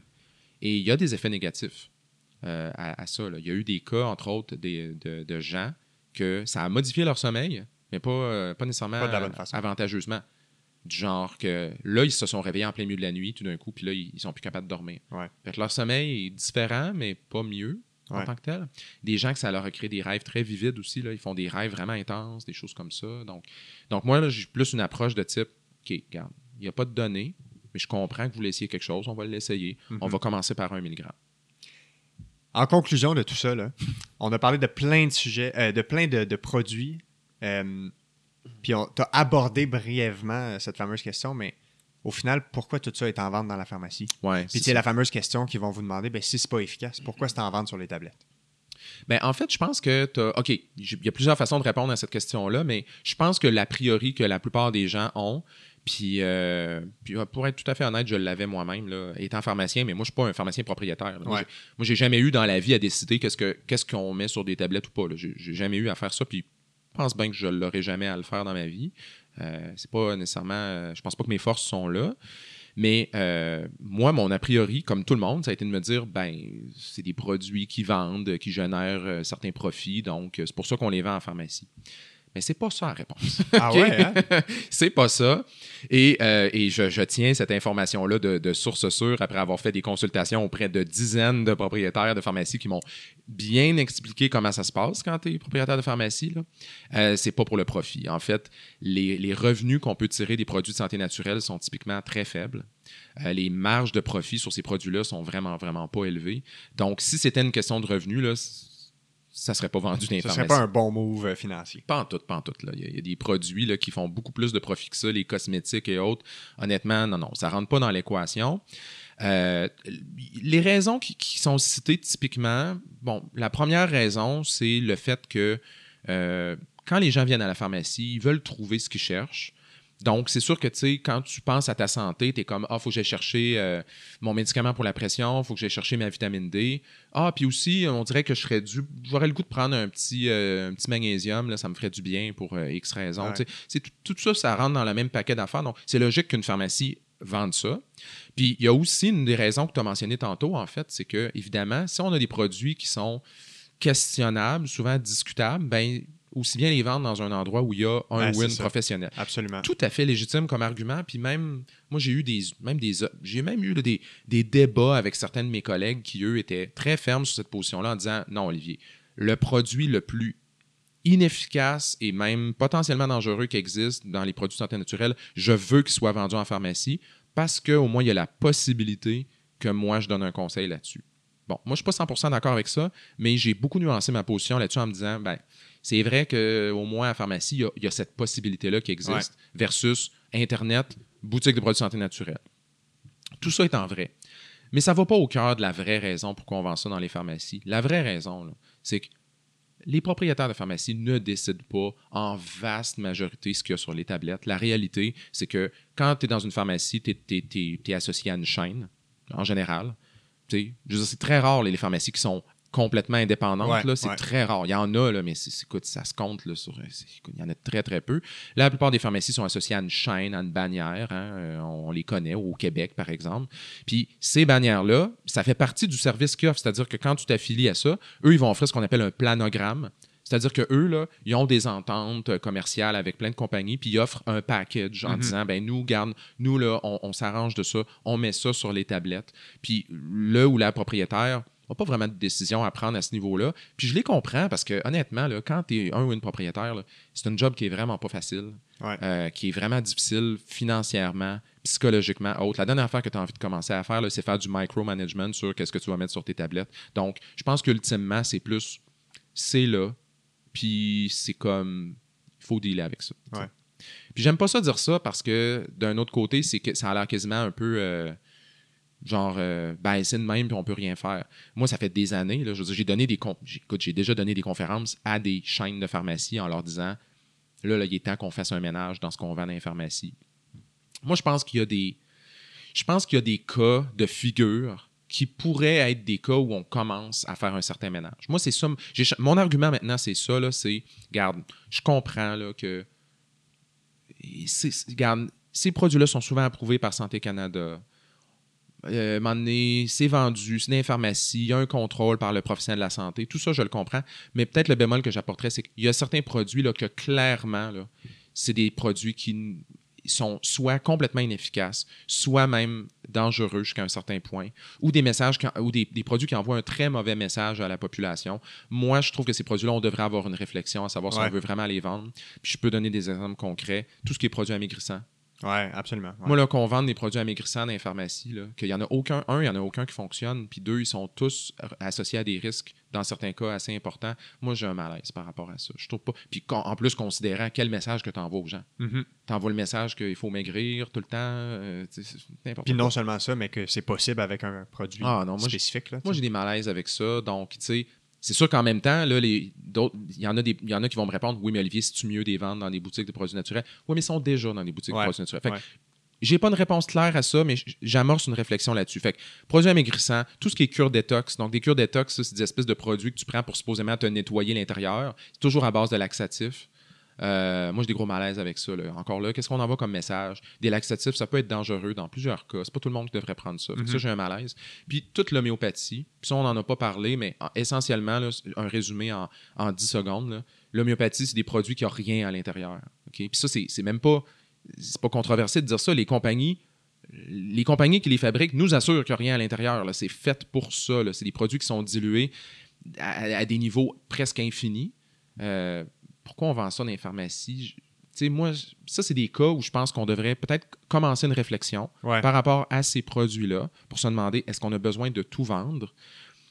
Puis après, on n'a pas besoin de commencer à généraliser à tout. Pour ce qui est des vitamines minéraux, moi, j'ai une opinion qui n'est pas partagée par tous mes collègues. Moi, je pense que ça devrait être euh, gardé au laboratoire, personnellement. On devrait les garder au laboratoire, puis ça devrait être sur prescription. Ça devrait être ou, sur prescription ou recommandation d'un professionnel de la santé. La raison pour ça, c'est qu'il y a plusieurs cas où prendre des suppléments de vitamines minéraux, ça peut être nuisible pour Mhm. la santé. Euh, donc, e- être en excès de minéraux, entre autres, dans plusieurs cas, ça peut être, Ouais. euh, ça peut être nocif. Donc, moi, je pense qu'il y a certains ajustements à faire. Il y a assurément, euh, on peut assurément se remettre en question sur la façon que ça a été fait historiquement, puis juste de, de revoir comment on pourrait, mettons, mieux encadrer ça ou mieux accompagner ça pour que ce soit pas un peu le, le- le Far West, le, le free for all. Oui, exactement. Puis la vraie solution, par contre, c'est tout ça, c'est des solutions. Mais la vraie solution, à mon avis, c'est Santé Canada doit faire une refonte complète de la réglementation des produits de santé naturelle. Parce qu'on a parlé de ça au début, là, dans le fond, là, j'ai- Ouais. je pense que j'ai mis ça assez clair. là. La réglementation des produits de santé naturelle au Canada est vraiment pas bonne. Je veux Mhm. dire, il y a un médecin à un moment donné qui était, qui était cité euh, euh, dans une enquête de la CBC là-dessus qui disait que la réglementation était une farce. Euh, je suis assez d'accord avec lui. Là. Je veux dire, si tu es une compagnie de produits naturels, là, tu peux faire pas mal ce que tu veux. C'est ça la réalité. Tu as tout le temps un moyen de dire ce que tu veux. Fait, il faut qu'il y ait une refonte complète de la réglementation. On l'attend depuis 2016. En 2016, Santé Canada ont annoncé qu'ils faisaient une refonte. Puis là, on, on est en 2023, ça fait sept ans. Qu'est-ce qui se passe? Je sais pas. Euh, Ouais. je, je vais-tu voir ça de mon vivant? Je sais pas. Fait qu'il va falloir se reparler en 2030, 7 ans plus tard, pour voir si on est rendu là. oui, exact. En fait, quand ils vont faire une refonte des, des- des- quand ils vont faire une refonte de la, de la réglementation des produits de santé Il va falloir naturelle, refaire l'épisode. ben, en fait, même moi, je pense que j'ai un espoir. C'est un espoir probablement utopique, là, mais en théorie, s'ils font bien les choses, j'aurais plus besoin de parler de ce sujet-là. ouais. J'aurais plus besoin de faire de la formation continue là-dessus parce que tous les problèmes vont avoir été réglés. Ouais. Donc, c'est un défi que je leur donne. Fait que à suivre, euh, on verra dans un, dans un futur proche, moyen ou loin, si c'est le cas. Ça, exact. Écoute, euh, merci énormément pour cet épisode. J'en ai beaucoup appris. Je pense que ça éclaire aussi les gens sur un sujet que, on- qui touche un peu tout le monde parce que tout le monde a déjà eu de près ou de loin à côtoyer des produits comme ça ou les consommer ou, ou en, en parler. Mhm. Puis euh, c'est bien d'avoir euh, ton avis, ta perspective là-dessus, puis de nous éclairer sur ces différences de, cette, euh, de ce monde qui est si complexe. Si les gens veulent te suivre, savoir où sont tes projets et tout ça, tes livres, les missions, peut-être juste mentionner où on peut te trouver principalement. Euh, sur les réseaux sociaux, euh, cherchez le pharmacien sur euh, Instagram, sur, sur Facebook. J'ai un site web qui s'appelle Le Pharmacien où j'essaie de consolider un peu tous mes trucs que je fais. Super, merci beaucoup, puis au plaisir de se reparler. Hey, merci à toi.